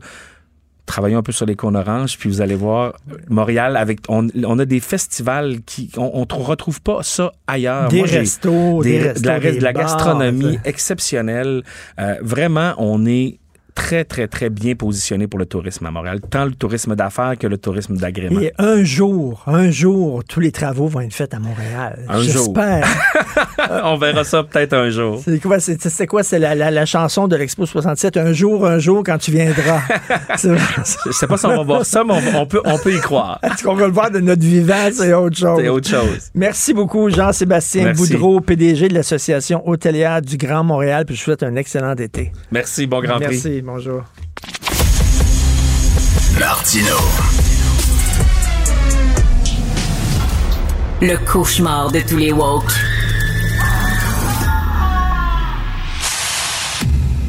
Alors, nous parlons à Karine Gagnon, chroniqueuse politique au Journal de Montréal, Journal de Québec, directrice adjointe de l'information. Euh, écoute, euh, l'homme fort du gouvernement, je riais tantôt en disant ça avec euh, Thomas Mulcair et Jean-François Lisée, l'homme fort du gouvernement, Éric Kerr, qui se retrouve encore dans l'eau chaude. fait comme quelques fois que Oups, on a on l'a perdu, petit problème technique. Alors, Karine Gagnon va lui parler. Là, on tente de rétablir le contact. Donc, Éric Kerr, d'ailleurs, Éric Kerr, tout le monde se demande comment ça se fait qu'il est encore ministre. hein? Euh, ben là, c'est l'été qui arrive. Euh, Peut-être qu'en septembre, il va y avoir un remaniement ministériel. On verra ça. Est-ce que Karine, tu es là? Oui, je vous entends. Alors, en espérant que ça coupera pas à nouveau parce que ça a coupé quelques fois OK. que je me suis branchée. Alors, Éric Kerr qui est dans l'eau chaude encore. Oui, ben c'est ça. Euh, Tu disais, euh, euh, tu sais, pourquoi il est encore là, mais je pense que M. Legault. Je pense. Et juste comme on parle des ratés des systèmes informatiques sous Éric Kerr, maintenant, c'est ça. C'est ça qui arrive. Donc, d'après moi, c'est Éric Kerr qui, est au, qui a le fil puis qui tire. Il tire sur le fil puis il veut pas qu'on se parle. Euh, Éric Kerr, c'est le ministre qui est en charge de tous les projets informatiques. Puis là, euh, lors de la SAQ, le fameux virage technologique de la SAQ, Éric Kerr disait, je mérite des éloges alors que On aurait c'était- dû recevoir des éloges pour ce projet-là. Exactement, alors que c'était vraiment un échec total. Et là, bon, on se rend compte qu'il y a un texte aujourd'hui, il est directement, parce que lui, il disait, c'est pas vraiment moi qui est responsable euh, des ratés, c'est plus la SAQ. Hein, il a pris le gars de la SAQ, le chef de la SAQ, puis il l'a jeté sous les roues de l'autobus. Mais là, on se rend compte, Karine, qu'il est en partie responsable des problèmes. Oui, absolument, parce que là, ce qu'on voit, c'est qu'il y a beaucoup de gens qui n'arrivent pas à s'authentifier dans le système pour des raisons aussi niaiseuses que, par exemple, si tu as un accent dans ton nom, puis que dans le système d'authentification, l'accent est pas là, ben là, tu n'arrives pas à te brancher. Donc, tu n'arrives pas à t'authentifier. Puis ça, c'est 7% des utilisateurs. C'est quand même beaucoup. Là. Je sais pas combien ça donne en, en nombre absolu, mais... euh, je pense que c'est c'est pas acceptable. Tu sais, c'est des choses qui auraient dû, me semble, être vérifiées dès le départ. Là. Le, le- tu pour ce qui est de l'orthographe puis les fautes possibles, euh, si ça allait causer des ratés, là, je pense que c'était assez élémentaire. Là. Je suis pas spécialiste là-dedans, mais un expert en informatique pourrait certainement nous confirmer ça. Non, non, mais écoute, c'était complètement, c'était complètement débile et, et, euh, et- ça fait longtemps qu'on parle d'Éric Kerr de façon euh, négative. C'est quand même assez étonnant qu'il euh, reçoive encore, qu'il qu'il- encore la confiance du premier ministre. Oui, puis c'est ça, je sais pas si vous m'avez entendu parce que ça a coupé à nouveau, mais je disais, Monsieur Legault, il y a plusieurs explications qui peuvent euh, venir là, pour, pour, pour expliquer pourquoi il est maintenu en poste. Là. Monsieur Legault est très fidèle à ses collaborateurs de longue date et aussi on sait qu'il a fait beaucoup de frustration, il a provoqué beaucoup de frustration dans la région de Québec en abandonnant le projet de troisième lien. Alors la dernière chose qu'il veut, là, Richard, là, puis on s'en est déjà parlé de ça, c'est que euh, il veut, il veut absolument pas que Éric Kerr quitte le parti parce que là, euh, bon, est-ce que ça pourrait, est-ce qu'il pourrait démissionner? Est-ce que ça pourrait provoquer une élection partielle? Est-ce que ça pourrait permettre à Éric Duhem, hein, le chef du Parti conservateur, Ben oui. qui convoite ce comté-là puis qui essaie d'entrer dans toutes les craques pour tenter d'entrer à l'Assemblée nationale, ben, euh, ils sont pas fous, là. À la CAQ, ils savent très bien ça. Donc, je pense que c'est en partie, en bonne partie, ce qui peut expliquer pourquoi M. Kerr est toujours là. Maintenant, est-ce qu'il va y avoir remaniement et qu'il y a une possibilité que, que- qu'il occupe d'autres fonctions? On peut le penser, là. Ça va être intéressant de Mais, voir mais, Karine, va Tom. Tom Mulcair me dit souvent que M. Legault est plus patient envers ses ministres hommes qu'envers ses ministres femmes. Euh, on se Ouais. souvient, il y avait une ministre de l'Environnement qui s'était enfargée, qui avait trébuché, puis ça n'a pas pris de temps que, boum, a été tassé. Qu'est-ce que tu en penses? Ah, je, suis- je suis absolument d'accord avec avec Tom Mulcair. Là. Euh, tu parles de l'événement concernant Madame Chassé, qui était une Exactement. femme hyper brillante, euh, une ingénieure, là, si ma mémoire est bonne. Euh, puis elle avait été un peu jetée dans la fosse au lion. Elle n'avait pas l'habitude là, de, de ce qu'on appelle des mêlées de presse avec les journalistes. Elle avait mal répondu. Euh, bon, ça avait eu l'air fou, mais euh, c'est quelque chose qui aurait pu très bien être arrangé. Puis on l'a vu aussi avec la, la ministre qui était responsable des affaires autochtones. On l'a Oui. vu à quelques reprises. Je pense que la seule qui échappe à la règle là, dans ce cas-là, c'est Geneviève Guilbeault, là, qui est son espèce de bras droit, puis à qui il pardonne euh, plusieurs fautes, euh, plusieurs sorties euh, qui, qui fonctionnent pas, là, puis qui font du tort au gouvernement. Euh, puis tu vois, elle, elle le lui rend bien là, quand même. C'est elle qui est allée au bat, comme on dit, là, pour abandonner le projet de troisième lien. Alors euh, oui, je, suis- je suis pas mal d'accord avec ce que tu dis là, euh, mais dans le cas de M. Carr, il y a tout un contexte aussi qui explique ça. Écoute, euh, c'est le temps des bilans, hein, c'est la fin de la session parlementaire, tout le monde y va de ses notes, de ses étoiles, etc. Mais il y a quelque chose qui semble faire consensus, c'est euh, la présidente de l'Assemblée générale, de l'Assemblée nationale. Tout le monde dit quand elle a été nommée, on la voyait pas là. On était très dubitatif, assez sceptique, puis finalement, elle a bien tiré son épingle du jeu. Est-ce que tu es d'accord? Oui, c'est vrai. Le défi là, pour ces gens-là qui deviennent présidents de l'Assemblée nationale, hein, c'est toujours de rester neutre. Euh, c'est la même chose à un conseil municipal. Tu sais, dans toutes ces assemblées-là, c'est ça le grand défi, puis de faire en sorte que les débats aussi euh, demeurent euh, quand même... euh, bon, qu'il n'y ait pas d'insultes, qu'il n'y ait pas des mots qui sont interdits, parce que tu sais qu'il y a plusieurs mots qui sont interdits là au Salon Bleu euh, durant les débats. Et puis, euh, oui, je pense qu'elle a Mais tu sais, réussi, Nathalie Roy, elle, était vue quand même comme étant très, très, très partisane. Très partisane. Puis on s'est dit, écoute, c'est la Ouais. pire personne à choisir. Parce que s'il y a une personne qui ne pourra pas être neutre, c'est bien elle. Finalement, elle a surpris tout le monde. Oui, puis tu sais, on, aurait pu dire ça aussi de son prédécesseur, là, François Paradis, qui était euh, vraiment la caque tatouée sur le cœur. Puis euh, lui aussi avait fait une bonne job, là, en, en bonne partie. Là, disons qu'il y a eu certains épisodes. On verra Mhm. s'il y en a avec Madame Roy, mais jusqu'à maintenant, là, ça se passe plutôt bien pour elle. En tout cas, on n'entend pas vraiment les oppositions se plaindre. Puis euh, habituellement, c'est ça, ça se fait Ben. assez rapidement, là, on les entend. Là. Écoute, toi qui connais mieux la politique québécoise que moi, comment ça se fait que la job de, de président ou de présidente de l'Assemblée nationale, c'est une personne élue? Euh, pourquoi on ne donne pas ça à quelqu'un qui est vraiment indépendant, qui n'a aucune attache avec aucun parti? Bonne question, euh, mais en même temps, je pense que ça doit revenir à quelqu'un qui a été choisi par le peuple, je trouve, parce que c'est une personne qui est chargée de, maintenir le bon ordre. Puis tu sais, quand le jupon dépasse, là, ça, comme je te dis, les partis d'opposition euh, rouspètent assez vite, puis euh, ça, c'est amené sur la place publique assez vite. Donc la personne n'a pas trop le choix de, de rentrer dans le rang puis de suivre les règles. Ils ont toutes sortes de règles à suivre, là, ces gens-là, quand ils sont nommés là. Euh, puis euh, je pense que ça, ça peut très bien se faire par un élu. En fait, je pense que ça doit revenir à un élu pour ma part. Et tu veux parler du Conseil de la magistrature. Hein? Quand il y a un juge qui se comporte mal, le Conseil de la magistrature fait enquête sur ce juge-là, ou sur cette juge-là. Mais si la personne démissionne, paf, l'enquête arrête. Et toi, tu dis pourquoi?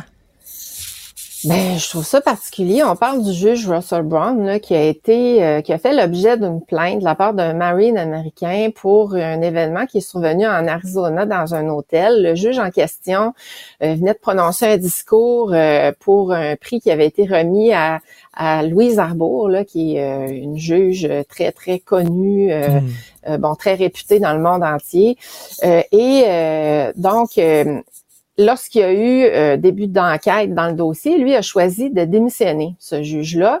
Et là, ben ça, ça fait en sorte que euh, tout ce qui entoure la preuve est maintenant classé secret, donc on n'a plus accès à ces documents-là. Euh, et puis je trouve ça particulier de part et d'autre parce que s'il y a rien à se reprocher, ben ça serait bien de faire la lumière. S'il y a quelque chose à se reprocher, ça serait important de faire la lumière aussi, parce que quand on parle de, de quelqu'un qui a siégé à la Cour suprême, c'est quand même pas le moindre des postes, là, tu vas être d'accord avec moi. Alors pourquoi est-ce que tout ça s'interrompt quand la personne démissionne sous prétexte qu'elle n'est plus juge? Elle l'a toujours bien été.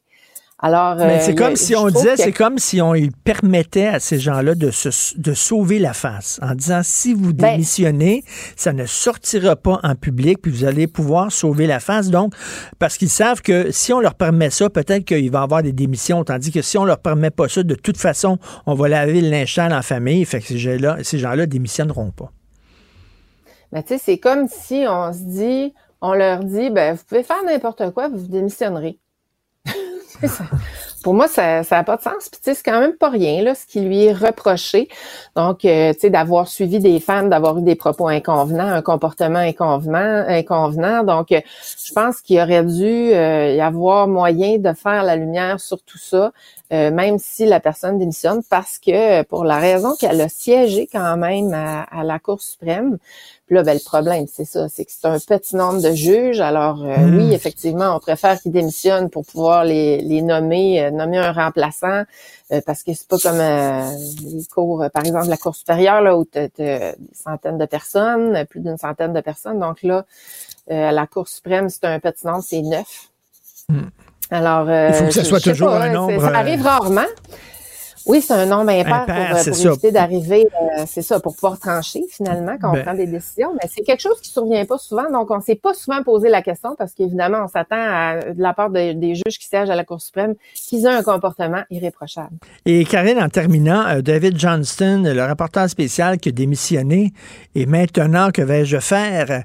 Comme disait Gilbert Bécaud, euh, qu'est-ce qui, est-ce qu'il va y avoir quelqu'un qui va remplacer le rapporteur spécial ou on va, on va aller directement à une commission d'enquête? là? Ben écoute, il va falloir qu'ils cherchent euh, pas à peu près là, parce que je sais pas si tu le sais que ça sera pas évident de trouver quelqu'un qui a le goût de, de se mouiller, Ben, là, de s'engager là-dedans. Non, c'est que euh, ils sont mieux de se lever de bonne heure pour chercher euh, un ou une candidate pour lui succéder. Euh, mais ça, ça Je pense qu'il ne pourra pas s'en sortir. Là, il y a une pression populaire. là, on l'a vu. la, la majorité des députés veulent une commission d'enquête. Tous les sondages le Mm. démontrent. Les gens veulent une commission d'enquête publique. À un moment donné, il ne pourra pas s'en sortir puis balayer ça sur le tapis. Ben, il y, a, il y a une obligation de transparence là, euh, de la part du gouvernement, de l'appareil fédéral. euh, donc, non, je, je suis d'accord avec toi. Là, ils n'auront pas le choix de faire la lumière là-dessus. Je pense que les oppositions euh, lâcheront pas le morceau. Là. Euh, je serais étonnée, en tout cas. Écoute, tout ça pour ça, hein, vraiment, là, il s'est accroché, euh, Justin Trudeau, il a même nommé un ami personnel en disant, lui, il va me sortir de ça. Finalement, son ami personnel qui a démissionné sous la pression populaire, ça regarde mal pour le gouvernement Trudeau. Euh, il n'y aura pas le choix de passer à une commission d'enquête publique. Merci beaucoup, Karine. Euh, bonne semaine. Merci, Richard. Bye. Pendant que votre attention est centrée sur cette voix qui vous parle ici, ou encore là, très loin là-bas, Ou même très, très loin. Celle de Desjardins Entreprises est centrée sur plus de 400 000 entreprises partout autour de vous. Depuis plus de 120 ans, nos équipes dédiées accompagnent les entrepreneurs d'ici à chaque étape pour qu'ils puissent rester centrés sur ce qui compte, la croissance de leur entreprise. Parce qu'en immobilier, pour être à son affaire, suivez les conseils de nos experts. Via Capital, les courtiers immobiliers qu'on aime référer. Bonne écoute.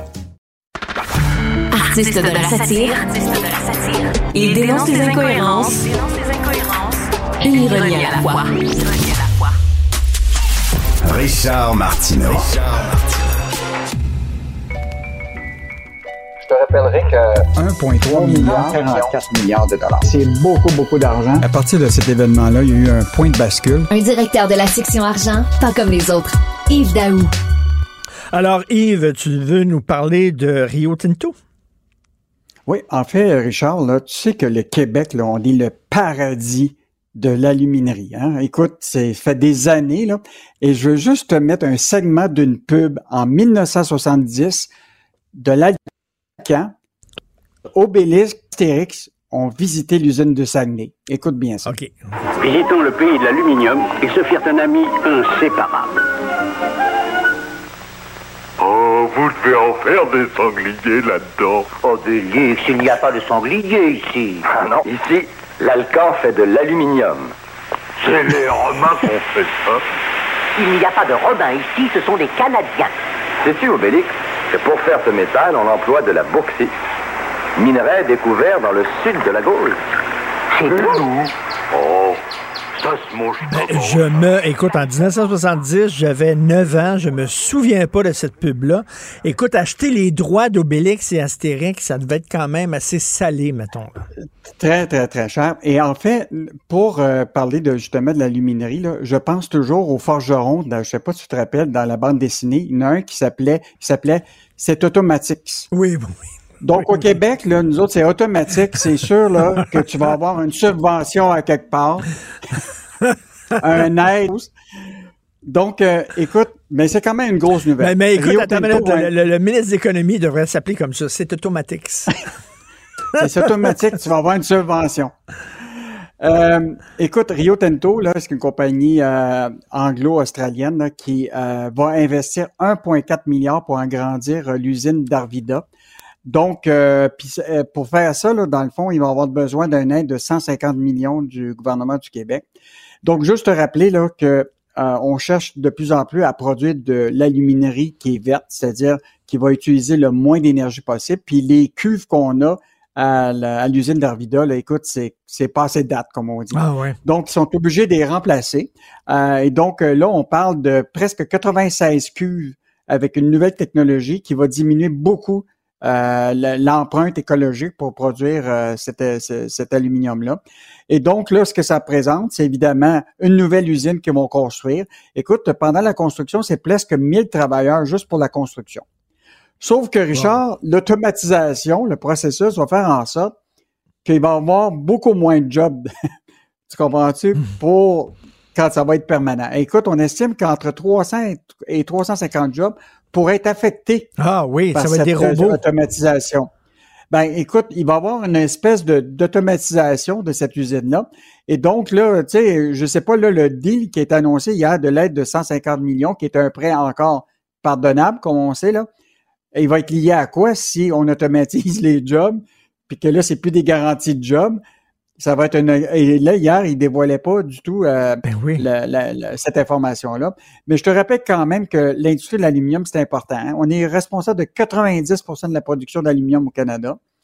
Écoute, on est le 70% de la production en Amérique du Nord. Écoute, on a cinq alumineries au Québec. Écoute, il y a eu des emplois directs et indirects qui sont liés à ça. Mais je te rappellerai quand même que Rio Tinto là, a fait un bénéfice avant impôt de 19 milliards l'année passée. OK. Donc, on est-tu d'accord pour dire Le que 150 ils ont- millions qu'on va leur passer, qu'on va leur donner, ça, c'est c'est du- c'est de la monnaie. C'est de la monnaie C'est du petit change. Ben oui, du petit change.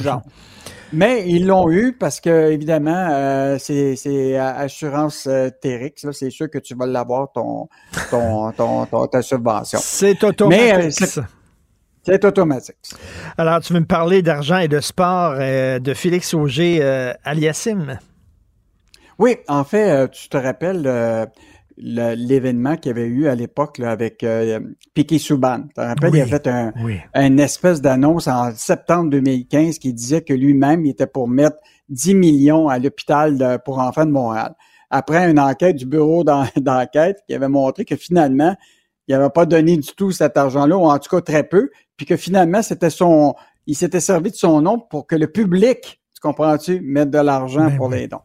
Évidemment, là, il y a une grosse annonce qui, qui, qui va être faite aujourd'hui. Écoute, euh, l'hôpital euh, de, évidemment, le CHU de Sainte-Justine a choisi Félix Auger-Aliassime comme le porte-parole pour lever, tiens-toi bien, 500 millions de dollars d'ici 2028 pour, euh, pour le, pour l'hôpital. Écoute, historiquement, là, c'est la plus grosse tentative de, de, de campagne de financement que le- l'hôpital aura jamais connue. Et donc, euh, Félix Auger-Aliassime va devenir le, le porte-parole. Euh, L'attachement euh, émotif des Québécois, c'est beaucoup envers le hockey. Hein. Piquet Souban, c'était le hockey. Il y avait quelque chose qui venait nous chercher. Je ne sais pas si c'est. Bien sûr, Félix euh, Auger-Aliassime, il est très connu, là, mais peut-être pas autant. Mais est que- quand même, il- mais pas autant, mais il en demeure pas moins qu'il est quand même le dixième meilleur joueur Ben au oui. monde de tennis. Ben oui. Et donc, c'est quand même un, un- un visage que- que- qu'on qu'on voit pu- publiquement de plus en plus. Mais on a posé la question à, à Félix parce qu'on a fait l'entrevue directement de Monaco parce que lui est devenu un résident de, de, de Monaco. Là. Puis on lui a demandé là, tu sais, par rapport à Piquet Souban ce qui est arrivé. Puis là, il a vraiment répondu c'est important d'être authentique et transparent dans tout ça. Je veux pas créer de fausses attentes. Pour l'instant, je suis pas de parole, mais ça va devenir naturel que moi-même, peut-être que je vais être obligé d'en faire un don à un moment. Euh, donc, euh, quand même, euh, une nouvelle intéressante. Donc, ça, c'est pour quel hôpital? L'hôpital, le CHU de Sainte-Justine. OK, il est à Monaco, lui. non, non, mais tu me vois venir. tu, me vois venir. Ouais, là. ouais. Il est à Monaco. ouais, Pourquoi? mais- Parce qu'il paye moins d'impôts à Monaco. Et comment on paye nos hôpitaux, nous autres, avec des impôts? Fait que le gars qui dit investissez puis donnez de l'argent à l'hôpital, lui, s'en va à Monaco pour payer moins d'impôts. Désolé, j'ai un petit problème avec ça, moi. En tout cas. Euh, je suis bien d'accord. Et juste te rappeler que lui-même, euh, Félix Auger Aliassime, là, sa prime totale de l'ATP sur les cinq dernières années, c'est autour de 10 millions de dollars qu'il a fait. OK. Donc, euh, c'est sûr qu'en étant à Monaco, puis Monaco, je te rappellerai quand même, euh, c'est pas compliqué, là. À Monaco, là, il n'existe ni de taxe foncière, ni de taxe d'habitation, Puis en plus, il n'y a pas de bénéfice, exonération totale en matière d'impôts sur les revenus. Ben, c'est pour ça qu'il est allé là. Et puis, tu sais, si tout le monde faisait comme lui, il y aurait plus beaucoup d'argent pour financer notre système de santé. Il y a une contradiction Eh, dans son eh, discours. eh, Mais bon, oh, qu'est-ce que oh, je te euh, dis? Exactement. Ben, mais, mais là, l'affaire, c'est que quand on il dit, on va le tenir au. C'est, c'est important d'être authentique et transparent dans tout cela. On verra pour la suite des, des- des choses. Rapidement, euh, la chronique de Michel Gérard, euh, où vont vos impôts? En fait, euh, ce que pose Michel euh, ce matin là, comme question, c'est que, Richard, actuellement, là, il y a un programme d'aide aux entreprises qui a été fait par Trudeau de 48 milliards de dollars. Ben, imagine-toi que beaucoup de ces entreprises-là qui sont pas capables au 31 décembre de remettre ce prêt-là. Donc, tu as 10 milliards à risque de gens qui sont, d'entreprises qui sont pas capables de rembourser. Et donc là, il y a une course folle pour demander au gouvernement de reporter d'un an euh, cette, subvention-là. Et donc, euh, là, aujourd'hui, le gouvernement Trudeau est vraiment dans une situation difficile où jusque 10 milliards, là, Richard, à risque, c'est, tu énorme. prendrais-tu, toi, 10 milliards? C'est énorme, sur 48 milliards. Donc, euh, puis on sait là, que les entreprises, là, même si on dit qu'une certaine reprise, il y en a beaucoup là-dedans, là, qui vont être obligés de remettre ce prêt-là. Parce que tu te Mhm. rappelles-tu, c'est un prêt sans intérêt, mais aussitôt que tu rembourses ce prêt-là, l'idée, c'est qu'une portion de ce prêt-là, qui était dans, au maximum 40 000, tu pouvais garder en 10 et 20 000 tout, automatiquement sans devoir euh, de l'argent au gouvernement. Et là, la question, c'est que là, là, il y a une- au 31 décembre, ils doivent rembourser ce prêt-là. Et là, je comprends très bien que ça n'arrivera pas pour plusieurs de ces entreprises. Ah, c'est pas des prêts pardonnables, malheureusement. Merci beaucoup. Bonne semaine. Ben, bonne Salut. semaine. On se reparle Bonne demain. semaine. Bonne journée. Salut, Merci à l'équipe formidable avec qui je travaille. Merci beaucoup, euh, Charlotte Duquette, pour ton excellent travail à la recherche. C'est très apprécié. Merci beaucoup à la réalisation, à la régie. Même chose, Jean-François Roy. Merci beaucoup. C'est Benoît Dutrisan qui prend la relève. On se reparle demain à, à 8h30. Passez une excellente journée. Cube Radio.